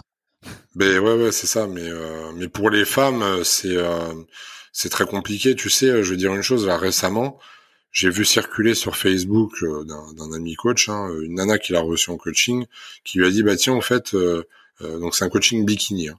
Tiens en fait regarde ça c'est ma dernière prépa pour bikini, puis elle lui a envoyé ce que son ancien préparateur lui faisait prendre comme produit. Écoute j'étais outré, j'ai jamais vu ça. 250 mg de testo par semaine, de la trombolone, de l'anavar, tout ça pour faire bikini. Tu vois ce que je veux dire? C'est que euh, J'espère comment elle va gagner, hein, parce que sinon. Euh. Mais elle va rien gagner du tout, parce que de toute façon, pour être bikini, il y a pas besoin d'être hyper musclé, il faut juste être tonique. Tu vois, c'est c'est c'est faut être musclé, mais ce qu'il faut en fait pour cette KT, faut pas, on n'est pas dans le body fitness, donc ça veut dire que si déjà euh, la nana n'arrive pas à être bien physiquement naturellement, c'est qu'il y a un problème au niveau de la diète, ou alors c'est qu'il y a un problème ailleurs, ou alors elle sait pas s'entraîner, mais il y a 40 000 paramètres avant d'en déduire que si en fait faut les faire prendre des produits, tu vois, il est là le problème aujourd'hui. Mm. Et, euh, et c'est ça qui m'inquiète, c'est que les gens en fait n'ont plus euh, eh bien euh, ce truc de se dire tiens je vais d'abord me donner naturellement à 100%. On est déjà dans la demande, tu vois. Au bout d'un an, bah tiens, je vais faire de la compétition, bah allez, pourquoi pas prendre des produits, tu vois. Et, et quand je vois les doses qui sont mises, etc., je me dis mais c'est pas possible. Moi, c'est ce que je dis au bikini. Si un coach vous demande de prendre des produits dès votre première prépa, etc., mais il faut fuir, il faut fuir clairement. C'est c'est c'est juste pas possible, tu vois. C'est juste pas possible. Et, et pourtant, euh, euh, moi-même à l'époque, je pensais vraiment que les nanas avaient euh, en bikini avaient forcément besoin de produits pour arriver à haut niveau. Je l'ai pensé aussi. Hein. Mais quand j'ai vu le travail qu'on a pu faire sans, non. Mais tu vois, c'est ça. Je pense que ça manque d'informations. le, milieu manque d'informations. Alors, déjà dans le dans la dans les préparations de compétition et le et le dopage, c'est un milieu extrêmement restreint. c'est pour ça que je ne fais pas que des épisodes sur ça et que et qu'au bout d'un moment j'en aurais fait un petit peu le tour aussi. Euh, mais alors, si en plus on parle de des femmes, c'est encore plus restreint. Les femmes qui font de la compétition, du, du bodybuilding pur et qui utilisent des produits, il y en a très peu. Moi, ça fait longtemps que j'aimerais, euh, que j'aurais aimé faire un épisode euh, avec une femme là-dessus qui me parle de tout ça, de son parcours, de son retour, de son expérience. C'est quand je dis que c'est extrêmement rare, c'est extrêmement rare. J'ai été en contact avec quelqu'un il y a quelques mois avec qui j'ai changé, une ancienne euh, une ancienne compétitrice qui je, ne sais pas si elle continue à en prendre mais on, me l'avait recommandé j'étais en contact. Et, et puis du jour au lendemain j'ai plus eu de réponse terminé bonsoir euh, et puis j'ai relancé deux trois fois et puis euh, j'ai jamais eu plus de réponse. Bon je sais pas comment fonctionnent ces gens qui coupent qui, qui, qui à un moment donné disent pas tout simplement non ça ne m'intéresse plus et alors, je ne trouve pas. Moi, j'ai envie de faire des, un épisode comme ça. Je sais que ça intéresserait du monde. Déjà, de un, ça intéresserait du monde parce que c'est toujours un peu, tu sais, les coulisses obscures, euh, surtout chez les femmes, c'est les trucs, euh, les, les, les, tabous, les non-dits, tout ça. Euh, et de deux, ça permettrait aussi de faire un maximum d'informations. Euh, je, je, suis loin d'être une référence dans dans le milieu, euh, mais néanmoins, il y a quand même beaucoup de pratiquants et de personnes qui sont intéressés par le milieu du sport, du fitness, qui s'intéressent à tout ça et qui seraient hyper intéressés par savoir comment ça se passe, euh, le dopage, le, le, les anabolisants chez une femme, par exemple. Bon, je trouve pas. Si vous avez des gens euh, si vous avez des recommandations, allez-y, faites-moi part de recommandations. Je sais que toi, la dernière fois, quand on avait discuté, tu m'avais euh, proposé quelqu'un, euh, enfin, tu proposais, tu, tu m'avais recommandé une, euh, je la retrouve pas là, j'ai perdu le nom une bodybuildeuse ouais. française, ancienne. Euh, attends, je vais la retrouver. Mais, à haut niveau en plus. Ouais, attends, comment, comment tu, comment elle s'appelait déjà? C'était euh, Ma- Marise, Marise M- Magnos. c'est ça. Bon, Marie, je, je vais te contacter. Je sais pas si t'entendras, si t'écouteras cet épisode. Euh, si tu veux en parler, évidemment, je, je ne force personne. Attention, hein, moi, je suis pas en train de dire, vous voulez pas en parler, euh, euh, c'est nul. Non, non. C'est là, en l'occurrence, je parlais de du contact que j'avais. On avait échangé, elle était d'accord, on était parti, et puis tout d'un coup, silence radio. bon. Croyez-moi, c'est loin d'être la première fois que ça m'arrive, hein, de toute façon. Mais mais oui, ben, je je, je ferai. J'ai envie de faire un épisode sur ça.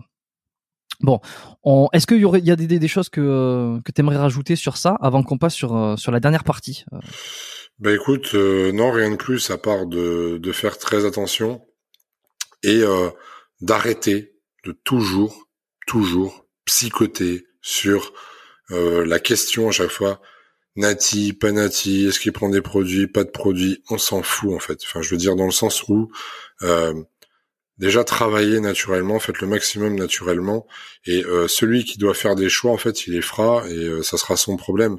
Mais euh, ne commencez pas en fait à à vous dire que chaque résultat est forcément dû à une prise de produit. Ça, c'est en fait le problème aujourd'hui, c'est que tu vois, on est passé d'un côté euh, où on était naïf à l'époque avec les magazines à se dire putain, il est musclé comme ça parce qu'il prend du gainer, euh, à maintenant aujourd'hui se dire que le moindre résultat, c'est qu'il y a une prise de produit. Tu vois, on est passé d'un extrême à l'autre. Et il y a un juste milieu à tout ça. Voilà, c'est-à-dire qu'il y a des gens qui arrivent à progresser naturellement, il y en a d'autres qui décident de prendre un autre chemin. Et puis bah, chaque décision se respecte et euh, à partir du moment où la personne se sent bien, euh, bah, voilà, hein, c'est c'est pour elle. Maintenant, honnêtement, je vous le dis, je suis passé par là, etc.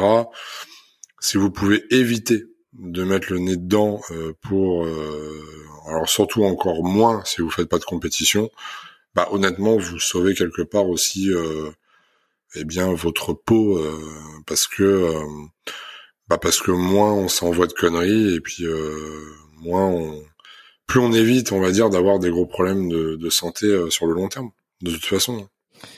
Et puis maintenant, on sait au moins que les, les, les, coachings, les accompagnements que tu proposes aux femmes sont sans, sont sans ces, produits qui sont à la base illicites quand même. Ça, c'est un truc qu'on dit pas trop, mais bien ça, c'est censé être interdit euh, d'achat et d'utilisation.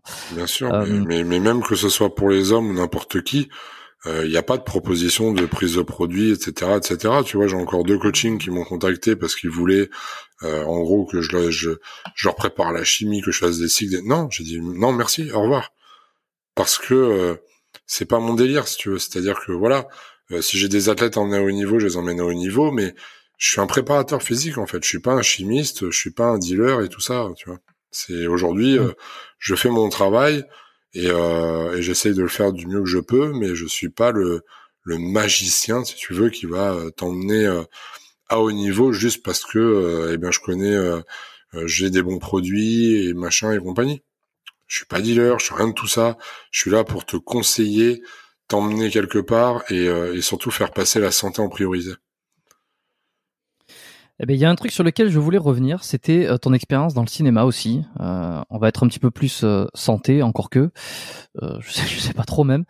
T'as tourné une série il y a quelques années euh, où t'as joué justement le rôle d'un bodybuilder. Alors peut-être qu'à l'époque t'étais énorme, c'était euh, c'était ta, ta période, euh, euh, tu pas une de tes périodes où t'étais euh, où t'étais quand même assez costaud. Ouais. T'étais pas ultra sec non plus, mais mais c'est c'est ça, ça te faisait un gabarit assez énorme. Alors je je j'ai pas j'ai pas vu la série, je connais la série, euh, j'ai regardé un petit peu, je me suis renseigné, mais je l'ai pas regardé parce que je pense que quand elle est sortie, j'étais pas en France et puis je regardais plus la télé. Euh, comment ça s'est passé? Parce que c'était aux animaux la guerre, c'est comme ça que ça s'appelait, Exactement. euh, avec Roche Dizem, qui est un acteur assez connu euh, français. Et qui- qui- a lui-même réalisé un film bodybuilder, on, on en reparlera après parce que je trouve, je trouve les, les, les deux choses liées puis c'est assez euh, cocasse. Comment ça s'est passé? Est-ce que tu as toujours voulu faire du cinéma? T'as été pris au hasard? C'était un casting à l'aveugle, comme on dit? Mais en fait, si tu veux, moi j'étais euh, depuis que je suis gamin, je suis un fan, mais un fan inconditionnel du cinéma. J'adore les films, j'adore regarder des films, j'adore me faire mon propre avis, etc. Et surtout, j'adore rentrer dans la peau des personnages. J'aime me créer un personnage, même quand je rigole avec mes amis, j'aime créer un personnage, rentrer dedans, euh, tu vois, faire, euh, voilà, être quelqu'un d'autre et, et et peut-être même raconter une histoire en étant dans ce personnage. Et euh, pour moi, en fait, ça a été l'occasion de ma vie, et bien de, bah, de réaliser mon rêve de gosse, en fait, tout simplement. Et alors comment ça s'est passé? Bah tout simplement parce qu'un jour je me suis fait contacter par par un des responsables de l'IFBB, Jean-Marie Mignon, que je salue d'ailleurs et que j'aime beaucoup, euh, qui m'a appelé en fait et qui a pensé à moi, qui m'a dit voilà pour France 3, il recherche pour une série, euh, voilà un jeune bodybuildé, etc.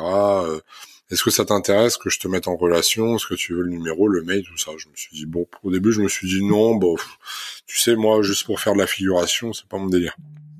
Et puis au final, j'ai reçu euh, effectivement, euh, eh bien, euh, un mail, etc. Et en fait, moi j'ai renvoyé bah, des photos, des photos du casting, une petite description, etc. Voilà, j'ai envoyé, j'ai pas eu de nouvelles. J'attends un peu, j'ai reçu un coup de téléphone. Oui, il faudrait que tu viennes sur Paris. On va essayer de faire un casting, tout ça, machin truc. Donc j'ai été sur Paris une première fois, j'ai passé le casting. Bon bah écoute, on te rappellera, Florent, machin. C'est écoulé deux, trois semaines sans que j'ai vraiment de nouvelles. Attends, comment il se passe le casting? On te demande de, faire quoi? De, montrer tes biceps, de faire le, non, le coq? non, non, non, le casting, tu restes habillé, tout ça. Le but c'était déjà de de voir comment je jouais. Donc ils ont pris une scène au hasard. Et ils ont dit voilà, mmh. tu, tu vas jouer cette scène et, euh, et, tu vas nous, nous, montrer bah, ce que tu as dans le ventre, tu vois. Et puis, euh, et puis tu joues la même scène, mais euh, selon plus, plusieurs registres, tu vois. Hmm. La, la haine, la colère, le, le, le sous, sous, la rigolade, la bonne humeur, tu vois. Le stress, tu vois, ils, te font jouer un, tout un panel d'émotions sur une même scène pour voir ce que tu es capable de donner à l'écran. Et, euh, et euh, du coup, euh, du coup, ça s'est très bien passé. Attends, est-ce que tu avais déjà fait ça, des pris des cours de théâtre euh, Parce que moi, tu me, j'arrive à poil dans un casting, on me dit de faire ça, je suis pas sûr de m'en sortir convenablement. Hein. Ah non non non, j'ai rien fait, j'ai jamais fait une seule école de théâtre, j'ai jamais jamais rien fait. Euh, mais c'était instinctif, tu sais, dans la vie, moi je suis quelqu'un d'assez euh, à l'aise, même devant les caméras, tout ça, ça me pose aucun problème. Donc au contraire, ça m'a vraiment éclaté mmh. de le faire, quoi, tu vois. Je me sentais bien. Ouais, t'as pas l'air stressé là, de toute façon. Non. non. Donc, euh, eh, pourtant, Dieu sait que tu m'impressionnes. Hein. Ouh là là, je. j'ai un, un, physique qui impressionne beaucoup. On me le rappelle souvent. Hein. donc, euh, donc on a commencé. Le casting s'est bien passé, tout ça. Donc ils m'ont rappelé une deuxième fois. Trois semaines plus tard, j'y suis retourné. Ils m'ont dit ah on va te rappeler encore. Ils m'ont rappelé une troisième fois. J'y suis retourné encore sur Paris. Je me suis dit putain mais c'est qu'est-ce qui se passe là? Et là on m'a dit écoute il faut que tu reviennes encore quatrième fois. Mais cette fois-ci c'était euh, il y avait le réalisateur qui était là. Parce le réalisateur n'était toujours pas là. En fait c'était euh, si tu veux une boîte chargée euh, de faire les castings tu vois pour la série. Et là il y avait le réalisateur et on, on était plus que quatre ou cinq je crois dans le dans le final. On était plus de 100 au début et après il en restait plus que quatre ou cinq. Et là il m'a dit bah écoute tu viens euh, et puis euh, et puis voilà, on va faire des scènes et tout. Je te laisse euh, des textes que tu as à apprendre. Donc ok. Je viens et tout. Le réalisateur voit ça. Il me dit, écoute, j'aime beaucoup, j'aime beaucoup qui tu es, ta façon de jouer, tout ça. Donc je vais te passer le scénar, tout le scénar. Tu vas me l'apprendre. Tu vas le, tu vas le lire ce week-end et tu reviens dès lundi. Et lundi, on tourne plein de scènes ensemble et on voit ce que ça donne. Ok. On m'a passé le scénar. Écoute, je me suis retrouvé avec un bouquin comme ça. Je me suis dit, hmm. oh, mais j'ai tourné les pages, tourné les pages, et je voyais mon nom Bruce partout, tu vois. Et Bruce, et Bruce, et hmm. je me suis dit, mais c'est pas un petit rôle ça. Mais c'est pas un petit rôle. On n'est pas, on fait pas tout ça juste pour de la figuration. Et euh, au final, euh, je reviens le lundi. On tourne ensemble. Alors là, par contre, il me, ah, il me saigne. Hein. Là, il me fait faire des scènes, tu sais, les scènes les plus tu vois, les plus dures à faire il me saigne dans tous les sens. Je suis ressorti de là, tu sais, j'étais épuisé, mais vraiment épuisé. Et euh, il me dit, écoute, je vais même pas voir les autres, euh, c'est toi qui as le rôle. Bon, bah, super nouvelle, au top et tout. Et puis il me passe du coup le... Il me dit, bon, bah maintenant, va faire que tout le texte, etc. Et puis euh, on te dira quand est-ce qu'il faut que tu viennes à la Cité du Cinéma à Paris pour commencer à eh bien répéter les scènes de cascade, les combats, les euh, tu vois rencontrer les autres acteurs, euh, faire euh, ce qu'ils appellent enfin c'est pas de la répétition tu vois mais un peu ça tu vois du, jeu avec les autres acteurs ou même t'as le texte sous les yeux mais tu sais tu commences déjà un peu à le travailler tout ça et donc bah forcément hein, il y a Rochdy qui est venu tout ça donc c'est là-bas qu'on s'est rencontrés pour la première fois il y a il y avait Rochdy il y avait Olivia Bonamy euh, Chic et Cario du coup Euh, Checky Cario, ouais. Oh, Checky Cario qui avait joué. De... Moi, je me rappelle de lui dans le le un film avec Jet Li, euh, le baiser du le, le la mort, baiser mortel du du dragon. Exactement. Ah, il avait le rôle incroyable cette fin avec Checky Cario qui a le sang qui je tu sais de quoi je parle, je vais pas spoiler. Ouais, avec l'acupuncture. Mais bon, ceux qui ont vu le film euh, sauront. Exact. Euh, Il m'a marqué il m'a marqué ce film. ah, il était bien. Hein c'est très très bien. Hum. Et bien voilà, Chicky Cario qui a fait ce film-là. Donc moi, ben, j'ai tourné aussi avec lui, etc. Pour te dire d'ailleurs, euh, tiens, je te l'ai pas raconté cette anecdote-là, mais euh, mais euh, je l'ai pas reconnu le jour de le, le jour Ah ouais? en fait où on s'est exercé euh, au texte. C'est-à-dire que je suis arrivé dans la pièce et puis il y a le réalisateur qui me dit bon bah Florent, euh, je te le présente pas, euh, tu le connais? bonjour, je dis bonjour et tout. euh, et puis euh, il me dit mais euh, il me dit tu tu vois qui c'est ou bah je dis bah euh, je ouais non en fait non non je je sais pas. Il me dit bah euh, c'est euh, Chicky Cario et tout. Et puis je dis oh ouais je dis oh, je vous ai pas reconnu. Je dis oh, ouais c'est c'est parce que là vous faites vieux du coup. C'est moi t'as tellement tu sais sans filtre euh, j'ai sorti vie- ça ouais vous faites vieux avec la il avait la barbe longue blanche les cheveux longs blancs tu vois. Et puis euh, lui en rigolant il me dit ah bah au moins c'est que ça marche le camouflage. Je dis ouais voilà. Je rigolais tu vois.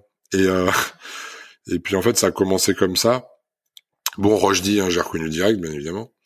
Euh, et puis en fait ce qui était euh, assez impressionnant c'est que euh, il y avait pas du tout du tout de mauvaise ambiance du style moi je suis un grand acteur t'es qui comme petite merde je me mets au-dessus de toi. Hmm. il y avait rien de tout ça. Je me sentais bien. Les gens étaient cool. Ils me disaient bon allez Flo euh, on y va et tout c'est top. Tu sais mais vachement euh, proche tu vois proche comme si Mm. j'étais euh, au même niveau qu'eux quoi que j'avais tourné 100 films avant comme eux tu vois donc euh, donc franchement c'est super agréable ça m'a mis grave à l'aise et puis euh, et puis voilà j'ai passé quasiment ouais plus de deux semaines au- à la cité du cinéma où je faisais les allers-retours ou alors j'allais à l'hôtel euh, à côté et où j'ai bossé bossé Les bossé studios de les studios de Luc Besson quoi. voilà, où j'ai bossé pour, enfin Mm. bossé. C'est-à-dire que j'ai fait un peu de, de cours euh, d'acting. Après j'ai, euh, mais j'en ai pas fait beaucoup. Hein, j'ai fait que trois quatre heures au maximum.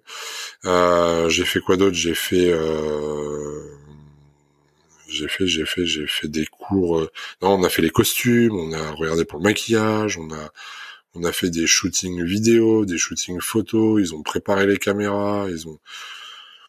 Et ce qui était génial, tiens, tu veux une anecdote de fou, tu vas adorer.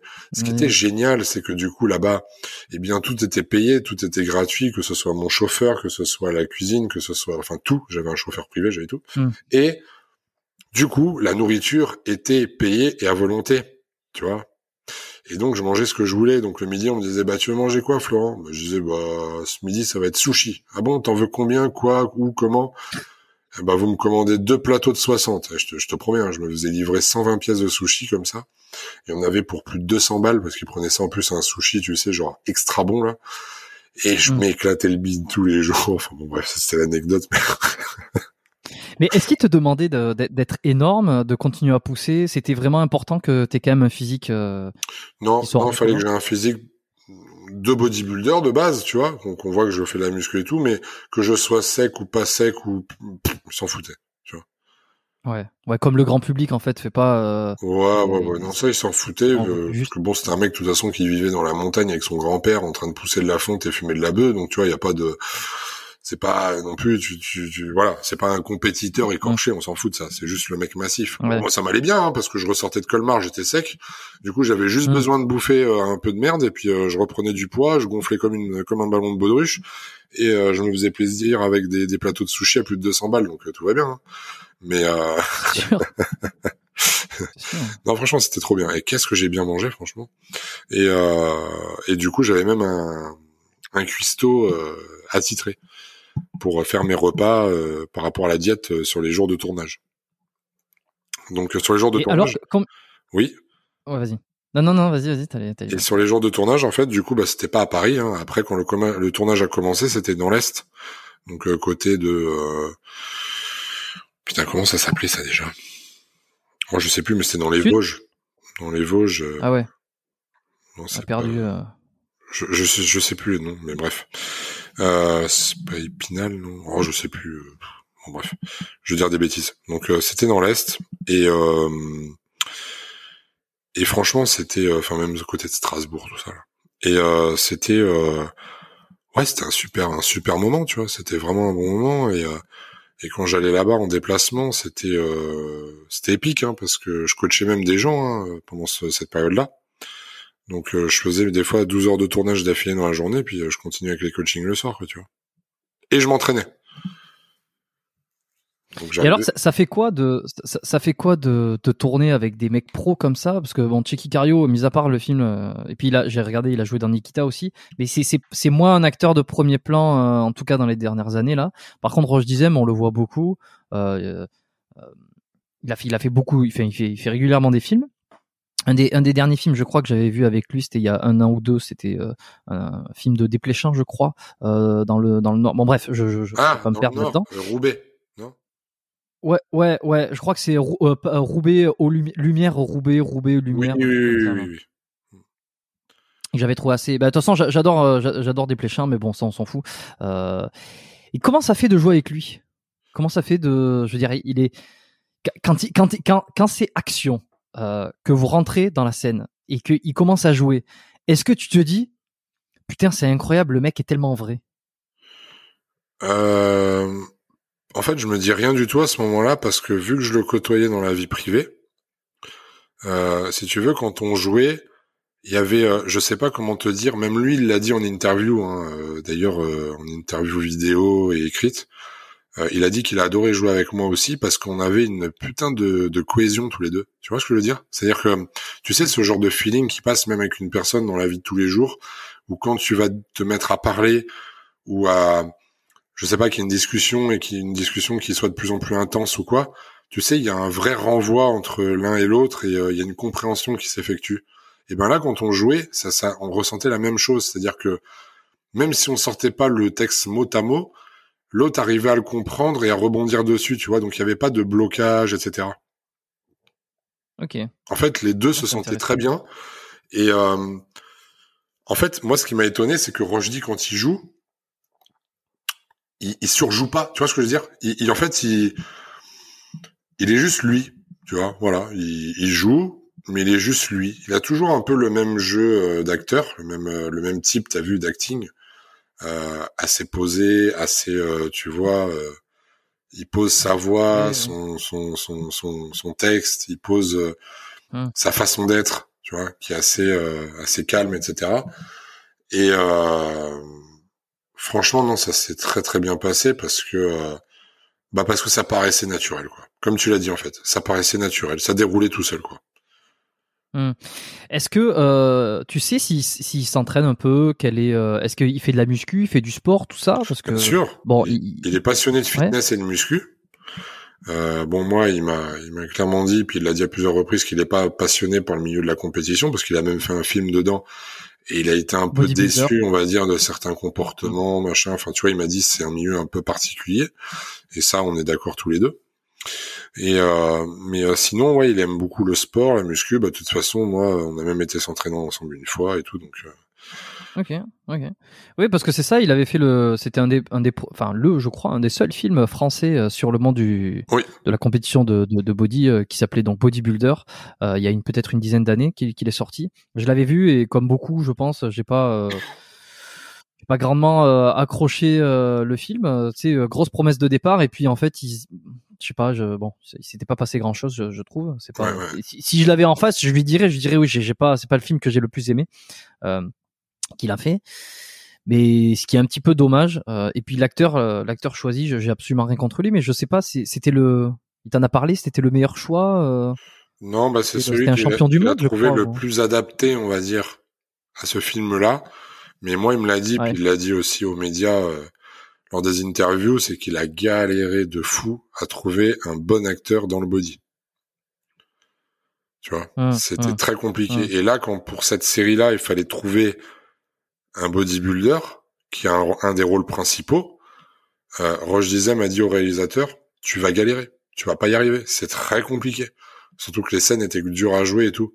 Et donc forcément après que le réalisateur était content d'être d'être tombé sur moi parce que j'étais très impliqué et, euh, après je l'invente pas, tu vois les les les articles sur moi et tous toutes les, les toutes les choses qui en ressortent de ce film. Hein. Tu vois sur Télérama, sur Paris Première, etc. Je n'ai eu que des, des, des critiques positives en disant bah, que j'étais voilà que je, je, je crevais littéralement l'écran, que j'étais une révélation, etc. Donc franchement, de lire ça, ça fait chaud au cœur. Je dis pas du tout que je suis euh, un très bon acteur ou je suis pas en train de de me la raconter à dire ça. Je dis juste ce qui a été dit sur moi et euh, ça fait plaisir parce que bah, j'ai pas, euh, je ce n'est pas mon métier. je n'ai pas fait des cours d'acting, je n'ai pas fait les cours Florent, même si je m'appelle Florent. j'ai j'ai rien fait de tout ça et, et, et pourtant ça a payé malgré le fait que je sois bodybuilder et tout parce que bah parce que euh, je suis pas juste un bodybuilder, je suis quelqu'un dans la vie, outre l'entrepreneuriat, etc., qui euh, euh, est bien qui est ouvert à beaucoup de choses et qui cherche à avancer. Donc c'est voilà, c'est avec grand plaisir que, que je l'ai fait. J'en ai j'ai passé un excellent moment. Et puis malheureusement derrière, bah, ça n'a pas continué parce que bah, j'ai déjà moi j'ai priorisé, si tu veux, de mon côté, bah, la l'ouverture de mes entreprises. J'aurais dû faire plus de casting, mais je l'ai pas fait parce que bah déjà j'avais euh, j'avais beaucoup moins de temps, etc. Puis en plus, bon, je devais être dans une dans une agence, hein, si tu veux, avec euh, avec un agent, etc. pour les castings. Et ça ne s'est pas fait. Donc, euh, vu que j'ai insisté plusieurs fois que j'ai mmh. pas eu de retour, bah, je suis pas quelqu'un qui court après les gens, puis j'ai laissé un petit peu tomber, quoi. T'as gardé contact avec Roche Dizem? Oui, tout à fait. J'imagine qu'il est occupé, mais. Ouais, Bien sûr. C'est intéressant ça. Avec Roche Dizem, avec Olivia Bonami, avec le réalisateur, euh, avec, avec euh, beaucoup de monde, ouais. J'ai même coaché des tu acteurs de la série.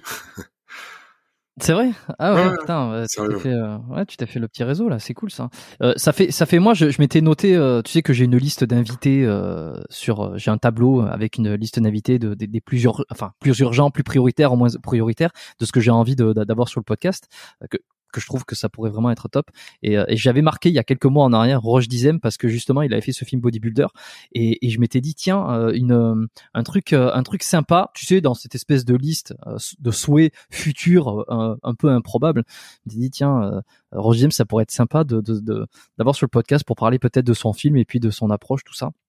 Donc euh, on, en reparlera en privé si jamais tu peux peut-être euh, me mettre euh, en contact ou, faciliter. Non, alors pas me mettre en contact parce que je sais que c'est toujours délicat de, quoi que ce soit, mais juste peut-être de voir s'il y a moyen de, faire une voilà, de, je sais pas que tu dis tiens regarde ce podcast là, c'est bon bref, on, en reparle après. Et tu sais Jérôme, il n'y a pas de souci. Je te passe mon PayPal. Avec PayPal, on fait beaucoup de choses. Ouais, ouais, on fait beaucoup de choses. Ouais. euh, mais, mais, pas avec le mien, pas avec le mien. Je, je, n'ai pas encore, je n'ai pas encore pris la décision de payer pour avoir des invités. Peut-être que ça viendra un jour euh, avec certains, mais, euh, mais, parce que je veux pas, je, je, veux pas rentrer dans un système commercial sur mes invités euh, pour le podcast. Mais bon. Euh, qui, qui, qui sait, on sait jamais. Peut-être pour des mises en relation comme ça, il y a moyen de casser la tirelire. Euh, je le dirai si jamais ça arrive. Et alors le cachet que tu as pris parce que tu m'en avais parlé la dernière fois, euh, tu avais été euh, avais été honnête, je sais pas si tu veux le redire, euh, tu as, ta deuxième chance pour euh, pour te rabattre. Si si, j'ai pas j'ai pas de j'ai pas de tabou particulier avec ça hein. Euh, j'ai pas de tabou, on était donc donc ouais, on a tourné quatre mois. Et puis moi j'avais mais je sais plus exactement mais c'était entre ouais euh, je touchais moi j'avais négocié mon contrat ouais 1006 1008 tu vois par jour par jour.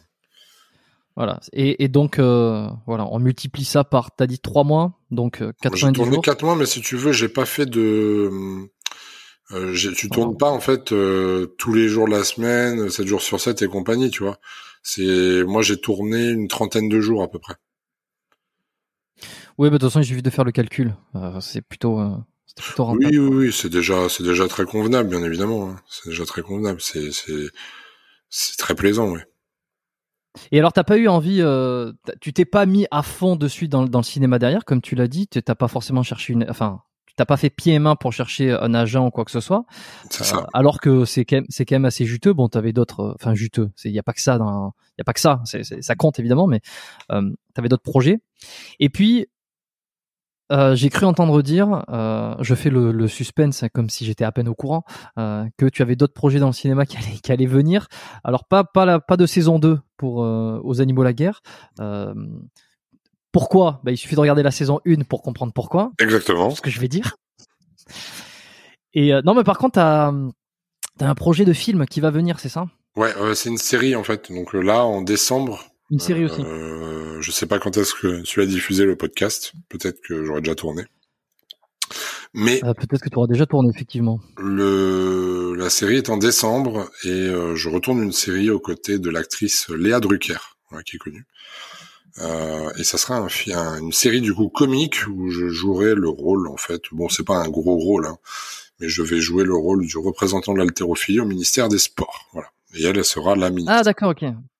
Ouais, donc toujours un petit lien avec euh, oui, bah oui. avec le sport, la musculature, tout ça. C'est ça. Est-ce que est-ce que t'as envie de t'en détacher dans le futur de ça? T'as envie de continuer là-dedans et te détacher de cette image-là ou ça te ça dérange me dérange pas d'être attaché à cette image-là, mais à partir du moment où on s'intéresse aussi à mon jeu d'acteur, tu vois. C'est-à-dire qu'aujourd'hui, euh, Mm. tu regardes The Rock, euh, à aucun moment dans ses films, il ne parle pas du tout de sa musculature. Il en parle dans tous ses films. Et ça l'empêche pas d'être euh, l'acteur le plus euh, suivi, le mieux Le payé au monde, le etc. C'est, tu vois, il y a toujours une vanne par rapport à ça. Tu regardes un Fast and Furious, t'as toujours, euh, t'as un Jason Statham qui veut dire, Eh, toi le gros musclé, là le gros balou. Tu regardes, enfin, dans n'importe quel film, t'as vu, il, il y a un moment, de toute façon, où il va parler de sa musculature ou faut faire une petite blague là-dessus, de l'autodérision, ce que tu veux. Et ça, ça me dérange Mm. pas. Mais faut pas non plus s'attarder que là-dessus. Et surtout, euh, faudrait pas me donner des rôles en fait qui sont liés que à la muscu. Tu vois ce que je veux dire? C'est-à-dire que euh, The Rock aujourd'hui, c'est un acteur qui est utilisé pour tel rôle. S'il est musclé, bah tant mieux, ça passe dans, dans le rôle, mais on n'a pas créé le rôle autour de sa musculation. Tu vois ce que je veux dire? Ouais, je saisis. Ok. Et t'as envie de te diriger vers ça? Ouais, mais le problème, c'est qu'en tu- France, déjà, on ne choisit pas un personnage euh, par rapport à juste euh, le, le fait qu'il joue bien. On va d'abord le choisir pour son physique, et après, on va se dire, bon, bah voilà, on a le physique qu'il nous faut, maintenant, faut voir si au niveau du jeu, ça passe.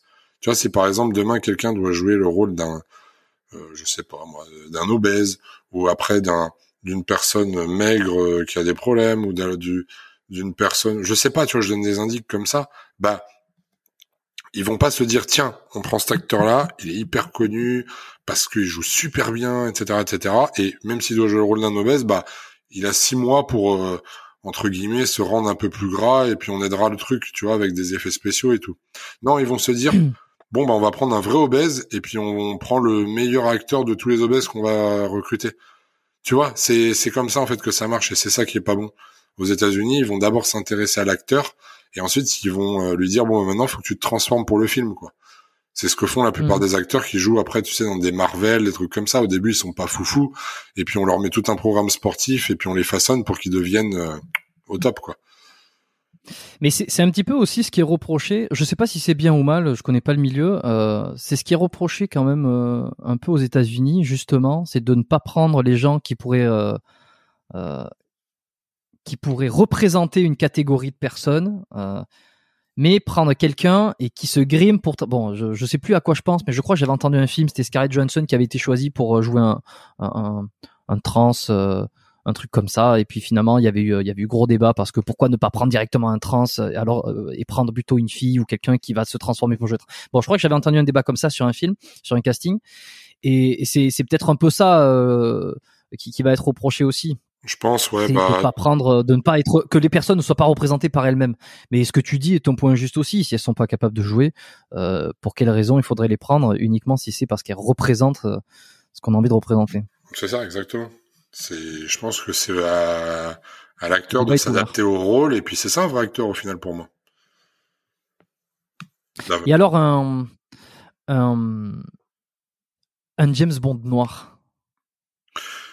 Ben, c'est pareil, tu, tu vois. Parce que ça, ça fait, ça, ça avait fait débat aussi. On va pas rentrer dans le débat. Tu sais, je te titille un peu et puis ça, ça réveille les, ça, ça va réveiller certaines animosités, je pense, derrière les, les écouteurs. Mais euh, tu sais, c'est un peu ces débats-là. Est-ce que ça a été, ça n'a pas été euh, fait pour ce rôle-là, mais est-ce qu'on peut prendre quelqu'un pour le faire quand même Euh, Et est-ce qu'il faut inclure, pas inclure À quel, euh, jusqu'à quand on inclut Jusqu'à quand on arrête d'inclure? Est-ce que c'est pas trop con d'inclure tout Tu vois? En fait, Est-ce que, fait, mais en même euh, temps, est-ce que c'est pas mettre de côté euh, certaines Moi, je, moi, je suis quelqu'un, pour te répondre très honnêtement, je suis quelqu'un, en fait, qui est euh, très ouvert, qui est euh, ouvert à, beaucoup de choses, à, beaucoup de cultures, à beaucoup de façons de penser, etc. Et en même temps, je suis quelqu'un qui euh, euh, qui n'a pas envie de tomber dans l'absurde. Euh, quand je te dis l'absurde, c'est quoi? C'est demain, on sort le film Tintin. On va pas mettre un black à la place de Tintin. Tintin, ça c'est tiré d'une BD. Euh, c'est un petit mec avec une houppette. Ben on met un petit mec avec une houppette. Tu vois ce que je veux dire? C'est euh, en fait, faut pas tomber dans la débilité en fait. Tu vois? Et, et, et, pourquoi pas? Et attends, je, je suis d'accord avec toi. Hein. Je suis d'accord avec toi. Ça me paraît euh, grossier aussi parce que ça, ça perd l'essence. Mais en prenant, en essayant de prendre un maximum de recul, et pourquoi pas? Bah, Et pourquoi pas? Oui, mais dans ce cas-là, tu recrées une histoire. Tu l'appelles pas Tintin.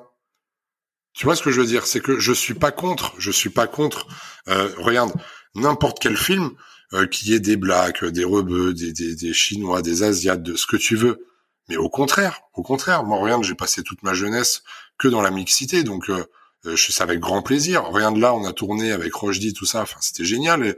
Et, tu vois, il y a pas de, on peut pas en fait euh, se dire bon tiens, lui c'est mieux si c'est un blanc, si c'est ceci, c'est cela. Non, il faut juste en fait écrire un film, écrire une histoire, et si dans l'histoire il y a besoin, eh ben qu'il y ait, si on peut mettre eh bien des blacks, des arabes, ce que tu veux, dans cette histoire, alors faisons-le. Mais on peut pas, pour moi, si tu veux, réécrire une histoire qui est déjà écrite depuis des centaines d'années ou des dizaines d'années avec une image, tu vois. C'est ça en fait le truc. C'est-à-dire qu'aujourd'hui, euh, on va te dire, ouais, mais Tintin, euh, t'as vu, euh, je sais pas, je dis ça, mais il est blanc et pourquoi il serait pas noir? Je suis d'accord. Pourquoi il est pas noir Pourquoi il était blanc Pourquoi? Mais on n'est pas en train de dire qui est le fautif dans l'histoire d'avoir fait un Tintin blanc, tu vois? C'est juste que à l'époque, il a été comme ça, euh, autant collé au personnage parce que c'est un personnage. C'est comme Astérix et Obélix. C'est comme, euh, tu vois ce que je veux dire? C'est un personnage. Ce sont des personnages. Alors, on peut les faire évoluer avec le temps. On peut dire, mais il n'y a pas non plus, euh, tu vois, tu perds aussi le charme et la magie de l'histoire entre guillemets parce que les gens se sont habitués à une image. Moi, je le vois. C'est un débat où je suis vraiment, tu sais, genre, moi, je vois les choses par rapport à ce qu'on a créé auparavant et à l'histoire qu'on inculque à, eh bien aux enfants, etc. Par contre, on peut très bien, puisque ça se fait beaucoup maintenant, recréer de nouvelles histoires où on met des personnages où justement ils sont blacks, etc. Et ça, il y a aucun problème, bien sûr. Tu vois ce que je veux dire? C'est-à-dire que regarde aujourd'hui, on peut pas euh, critiquer le fait de dire tiens, on a pas remis à jour, par exemple, euh, euh, Superman parce qu'il aurait pu être black. Bah non, il n'est pas black. Mais par contre, on peut très bien recréer, si tu veux, un espèce de super héros où le mec aurait les mêmes pouvoirs que Superman et serait black. Dans ce cas-là, juste il s'appellerait pas Superman, tu vois. Tu, tu vois ce que je veux dire? Moi, c'est mon point de vue. Euh, il pourrait s'appeler Marvel Fitness, par exemple. toi, tu cherches vraiment les emmerdes, toi.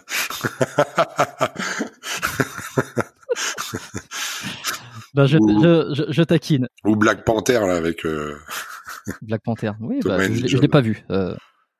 Mais mais voilà, c'est moi c'est ma façon. C'est les sujets.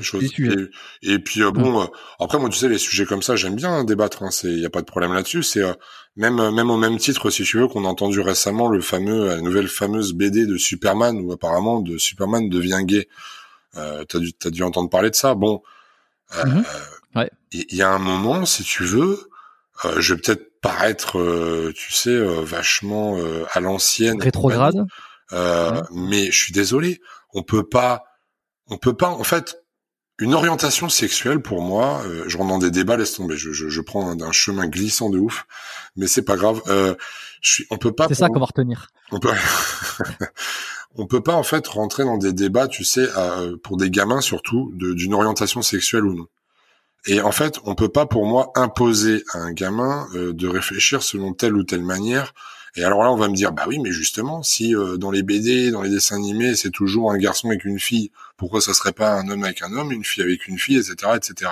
Bah, tout simplement peut-être aussi parce que de base, de base, eh bien, le, le familial, il s'est formé entre avec euh, l'homme, la femme, l'enfant. Tu sais, c'est le schéma un peu Disney, quoi. Tu vois ce que je veux dire? Donc c'est pour ça que c'est resté comme ça dans les mœurs.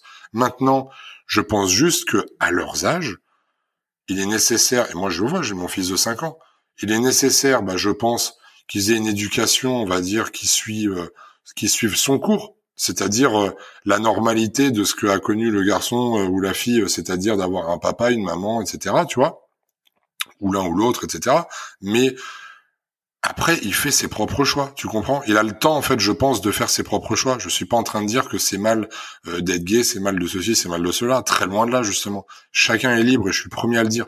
Je suis pas du tout, moi, euh, euh, tu vois, homophobe, machin, et toutes ces choses-là. Loin de là, au contraire même. Chacun fait ce qu'il veut. Mais je pense que chacun fait ce qu'il veut de lui-même et surtout, ces personnes-là ont le temps de réfléchir sur elles-mêmes. Voilà, je ne vois pas pourquoi il faudrait encore plus l'afficher et compagnie. Euh, aujourd'hui, euh, aujourd'hui, et je te dis ça hein, parce que j'ai euh, des amis gays justement avec qui je parle de ça, on a ces discussions-là, et eux-mêmes le disent, tu vois. Ils ne comprennent pas ces choses-là et ces mouvements-là. C'est-à-dire que voilà, on on peut pas, si tu veux, imposer une façon de penser. Je pense que si tu veux, le problème dans notre société, quel que soit le sujet, que ce soit concernant le racisme, que ce soit concernant euh, eh bien l'homosexualité, etc., c'est que on va toujours dans l'extrême. Et l'extrême n'est jamais bon. Et c'est ça le problème en fait, c'est qu'il y a toujours un extrême dans les débats. C'est-à-dire que tu as celui qui va dire moi je peux pas blairer les euh, les arabes et les blacks, et t'as l'autre qui va dire non moi je suis hyper ouvert, attention on les aime de fou, il faut qu'on les aide un max et compagnie. Et tu vois ce que je veux dire, c'est que en fait ça part un extrême et l'autre, mais il y a jamais de juste milieu. Et je comprends pas pourquoi en fait. Tu vois, il pourrait juste y avoir un juste milieu. C'est comme, euh, c'est comme, tu vois, justement chez euh, chez les homos, par exemple, et, ce, milieu-là, tu vas avoir, euh, eh bien, les personnes qui, non, je peux pas les blairer, compagnie, machin. Et puis tu as l'autre extrême où ça va être, oh bah je fais la gay pride, on met une une blouse en cuir ou je sais pas quoi, on fait le chien dans la rue et ça devant des gamins. Tu vois, il y a un moment, tu vois, on est encore sur deux extrêmes on n'est pas en train de, dire qu'il faut blâmer, mais on n'est pas non plus en train de dire qu'il faut euh, se mettre à quatre pattes euh, les couilles à l'air euh, devant des gosses de 12 ans pour leur dire c'est ça d'être d'être homosexuel. Tu vois ce que je veux dire? Donc moi mm. c'est ma vision des choses, mais c'est juste que l'extrémisme n'a jamais rien apporté de bon. Il y a juste à regarder dans, l'histoire, ouvrir un bouquin d'histoire pour voir que l'extrémisme, eh ben, c'est toujours ce qui a causé de gros problèmes jusqu'à des guerres. Et voilà, c'est tout. Après, le reste, chacun est libre de faire ce qu'il veut. Voilà, je conclurai là-dessus. Bon, euh, le, débat reste ouvert. Euh, en tout cas, je reviens sur, euh, tu vois, toute, cette idée, le, cinéma, les transformations, qui doit incarner qui, et, et, sur mon envie aussi d'élargir un petit peu mon, cercle d'invités, les, personnes que je reçois sur ce podcast. Tu vois, j'ai parlé beaucoup de, de j'ai parlé de, de Roche Dizem tout à l'heure, mais les comédiens, des artistes, des acteurs comme lui, euh, voilà pour pour parler un petit peu aussi de derrière les coulisses du cinéma, les préparations, le, la mentalité qu'il y a derrière. Est-ce qu'on se prépare Est-ce que la, la, santé compte tant que ça À quel point il faut sacrifier sa santé et, et je trouve que ça pourrait être top. Donc euh, j'en profite pour faire passer un petit message. Hein, si ça si ça intéresse du monde, euh, faites-le moi savoir. Faites-moi vos retours sur Instagram en privé par exemple. Dites-moi oui ça m'intéresserait, euh, oui ça serait ça serait top.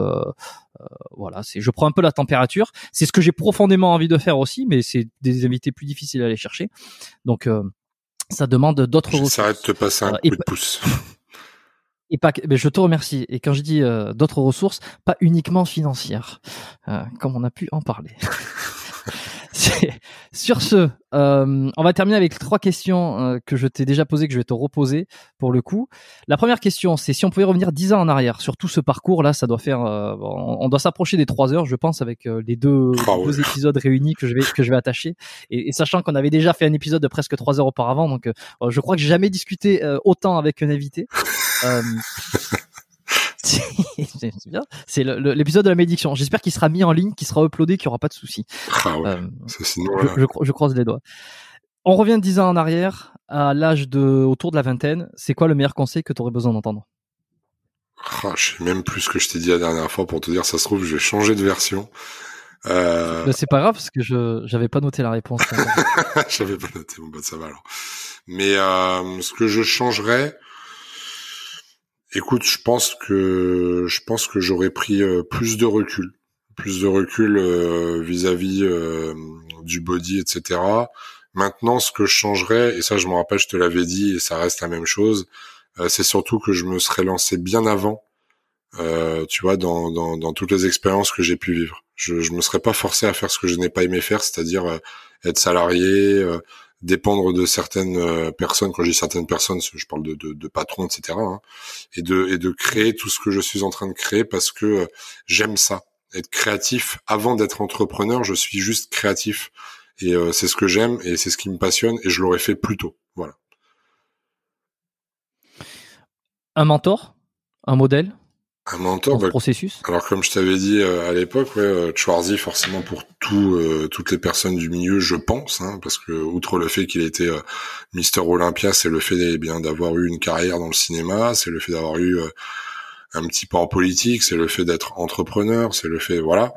bon, même s'il a mm. sorti certaines conneries récemment, hein, qui ont valu quelques quelques quelques petites interpellations. ça fait débat voilà, sur, le, vaccin, mais, mais je pense que ça sera vite oublié ça. Quelque chose me dit que c'est pas possible qu'un truc comme ça euh, euh, efface toute une carrière et puis euh, casse une réputation. Non, non, non. C'était un bon. Et puis les Américains sont un peu comme ça. Tu sais, dès qu'il y a un événement, ça y est, ça part d'un coup en vrille. Et puis, et puis bon, après ça se temporise. Mais non, non.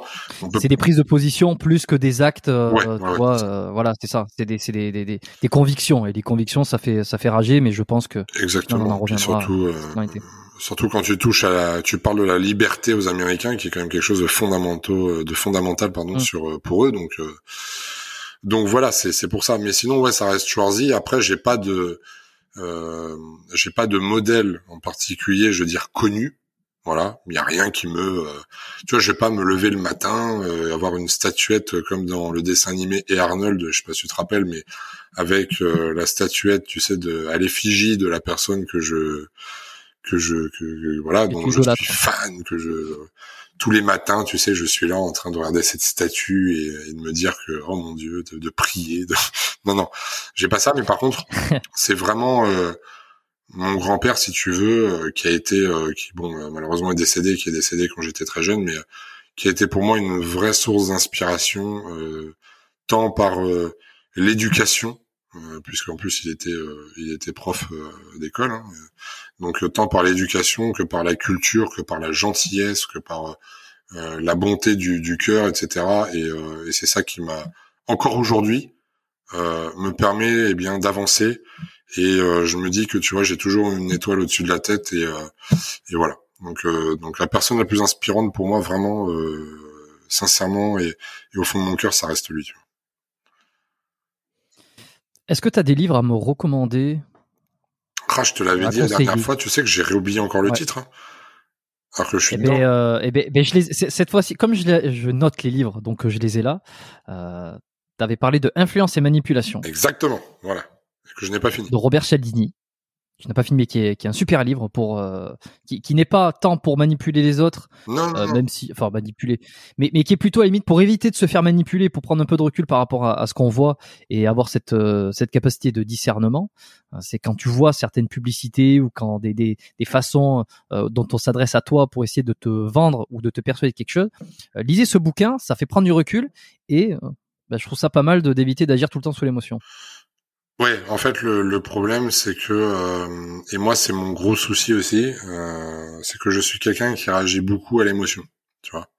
C'est que je me laisse embarquer par l'émotion. Et, euh, et alors à l'époque, si tu veux, j'avais l'émotion de, j'étais très impulsif, donc euh, mmh. donc euh, un truc de travers et puis ça partait en cacahuète. Aujourd'hui, c'est plus de l'émotion par rapport à ce que je peux être capable de donner par amour et aux gens, etc. Et, euh, et de, de, ne pas forcément me faire comprendre, tu, tu vois. Donc euh, c'est ces émotions-là, tu vois. Et, euh, et je suis quelqu'un ouais, qui a beaucoup fonctionné à l'émotion et qui, bah pareil, tu vois, je viens de fêter mes 30 ans en octobre et finalement j'ai besoin aujourd'hui de reprendre du recul comme comme je l'étais étant jeune. C'est-à-dire que étant jeune, je ne fonctionnais pas à l'émotion, à part l'impulsivité, mais je, je réfléchissais beaucoup par rapport à mes objectifs. J'ai mon chat qui m'a fait peur. par rapport à mes objectifs et puis par rapport à, ma vision sur le long terme, tu vois. Et euh, rien ne pouvait me euh, me faire dévier de ma route. J'avais tracé une route seule et les personnes qui se mettaient avec moi prenaient la route avec moi. Les personnes qui se mettaient en travers, je, je, mettais un coup de pelleteuse et je mettais ça sur le bord de la route, tu vois. Euh, mmh. Le problème, c'est qu'après, bah voilà, avec le temps, euh, je sais pas si on devient plus mature, on s'assagit, si on devient plus faible, j'en sais rien. Je, n'appelle pas ça de la faiblesse, mais disons que on, on, prend pas un bulldozer pour dégager les gens, mais disons qu'on va, on va plus euh, justement, euh, on va y prendre plus de forme, tu vois, et puis plus de tact, parce que on a plus de recul aussi, parce que euh, on a une expérience de la vie et des relations qui est plus importante. Donc ça m'a poussé entre guillemets à être entre guillemets plus gentil, plus voilà. Euh, et puis bah des fois ça m'a desservi quoi, tout simplement. Donc, euh, donc tu vois, du haut de mes 30 ans, euh, jeune que je suis, en même temps euh, vieux que je deviens, je vais je vais commencer à reprendre ce chemin de, de, je ne laisse plus mes émotions parler à ma place, mais j'utilise ma tête pour avancer. Mmh. Bon, ben c'est très bien. Euh, on a le bouquin, on a tout ce qu'il faut. Euh, je te remercie Florent d'être passé euh, pour officiellement la première fois et officieusement la troisième fois sur ce podcast. en tout cas, bon, ben on, a bien fait de s'accrocher, je pense, dans un sens parce que parce que parce que ce qui va en sortir sera d'autant plus beau. Les gens verront et, en plus, alors, voilà, ceux qui sont sur YouTube, ils verront la tête du chat de Florent. Napoléon. un, un dalmatien. dalmatien. Bon, ben c'est bien beau tout ça. Un épisode encore long, euh, parmi euh, parmi les plus longs, mais euh, c'est comme ça. J'adore ça. Et puis et puis les raisons ont fait que on fait que c'est comme ça. je sais qu'il y en a beaucoup qui apprécient aussi. Donc euh, là, il y en a. Alors, vous êtes beaucoup à écouter sur euh, Apple Podcast, euh, beaucoup sur Spotify aussi. On va dire que c'est vraiment moitié moitié, hein, Spotify, Apple Podcast. Ceux qui sont sur Spotify n'ont pas l'occasion de laisser des notes et des évaluations parce que l'application ne le permet pas encore, mais je suis persuadé que ça va venir prochainement. par contre, ceux qui sont sur Apple Podcast, vous êtes nombreux, vous n'êtes pas tous à avoir laissé un petit commentaire, une petite évaluation sur le l'émission, le podcast biomécanique. Ben, c'est le moment de le faire si vous avez apprécié cette discussion avec avec Florence, si vous aimez les si vous n'avez pas pris le temps, si vous êtes dit je ferai ça plus tard, je sais pas comment on fait. En fait, c'est très simple. Vous êtes sur l'application, vous allez sur biomécanique, vous faites dérouler un petit peu, vous allez voir un 5 étoiles, vous cliquez sur 5 étoiles, il y a même un petit espace pour laisser un commentaire, et puis euh, voilà, un petit encouragement, euh, vous dites ce que vous aimez, qui c'est que vous aimeriez avoir, euh, pourquoi vous écoutez l'émission, est-ce que vous écoutez l'épisode en entier, est-ce que vous les écoutez tous ou de temps en temps. Il y a de tout, il y en a qui écoutent que les épisodes muscu, il y en a qui écoutent tout, les, les, fidèles auditeurs, il y a des fidèles auditeurs qui écoutent chaque lundi, entre lundi et le mardi, qui écoutent l'épisode en entier et puis qui font des stories sur Insta pour le partager. Et euh, je les remercie. Euh, je les remercie là officiellement en audio euh, par la voix et puis très généralement je remercie toujours quand ils me quand ils me quand ils partagent euh, l'épisode euh, en story euh, ou, ou, auprès de leurs amis mais ça bon je le sais pas toujours mais en story je, je et je repartage aussi. Voilà ça c'est ça qui est important. Et pourquoi faire ça? Pourquoi laisser des notes? Pourquoi repartager l'épisode? D'un c'est parce qu'on gagne en audience on gagne en visibilité.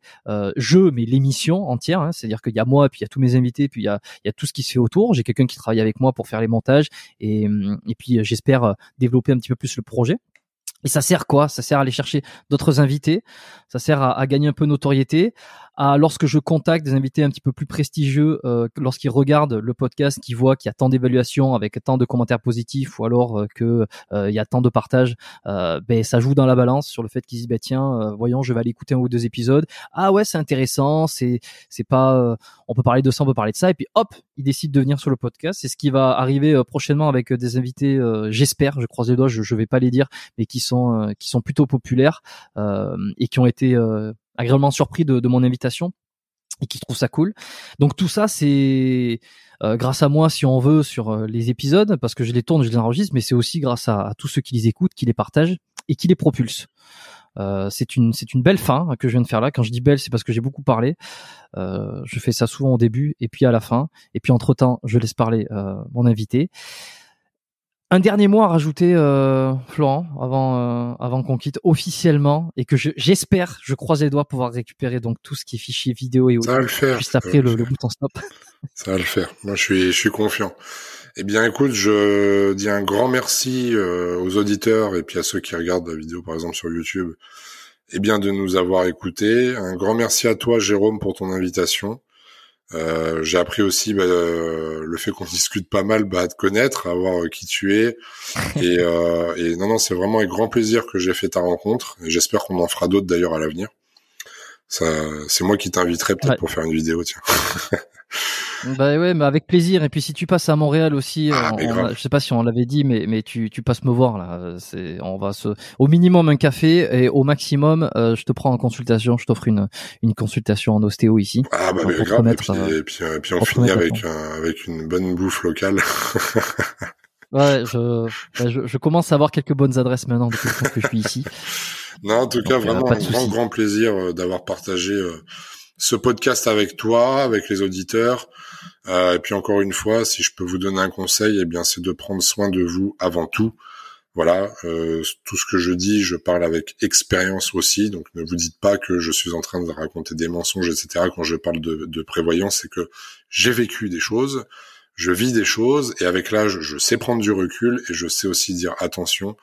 Euh, voilà, je suis aussi euh, quelqu'un euh, qui ne s'attaque pas aux personnes de façon méchante, etc. J'ai juste mes façons de penser avec beaucoup d'ouverture d'esprit et euh, beaucoup de recul. Et, euh, et, ça je pense que c'est le plus important. Donc si je peux donner un conseil aux gens aussi c'est euh, de toujours prendre du recul d'être capable de communiquer de parler sans avoir besoin de s'agresser. Tu sais des fois quand je vois même comme je disais les conversations les commentaires et tout les gens s'agressent ça sert à rien. On peut très bien avoir un débat mmh. chacun est libre de penser ce qu'il veut et comme j'ai dit tout à l'heure le principal c'est de ne pas rentrer dans les extrêmes et que concernant tous les domaines. Voilà. Donc bah, écoute, merci encore à toi Jérôme, merci à tout le monde. Et puis bah c'était avec grand plaisir. Et puis j'espère bah, très vite pouvoir euh, retrouver euh, tes chers auditeurs, ton public euh, et le et le mien à l'avenir. Et puis venir faire une consultation d'ostéo là-bas chez toi dans le grand froid qui me coûtera extrêmement cher parce que là c'est pas la porte d'à côté. non, viens, en été, viens en été, ça, sera beaucoup moins froid. ouais, ouais, ouais, ouais, mais bon, je sais pas si je, en, fait, en hiver ou en été parce qu'il y a aussi le charme l'hiver, tu vois, du justement du côté euh, froid et tout, mais bon, il y a les complications aussi hein, qui vont avec, hein, donc euh, à voir. C'est deux, deux, deux saisons, deux ambiances. Exactement. Bon, mais pas grand chose à rajouter. Euh, merci Florent, c'était super. Merci à tous d'avoir écouté cet épisode jusque là. On se retrouve la semaine prochaine pour un nouvel épisode du podcast du podcast biomécanique. Et puis prenez soin de vous. Bye bye. Ciao.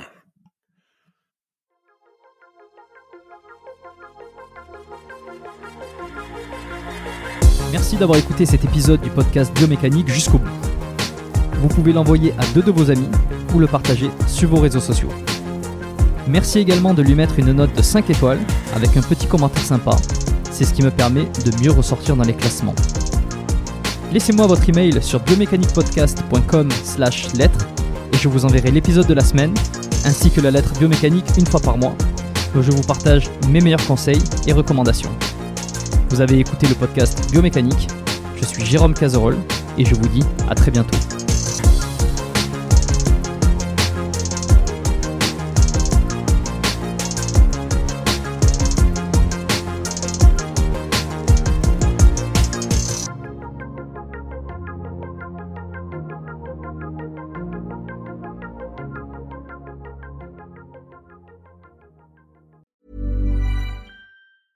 Planning for your next trip?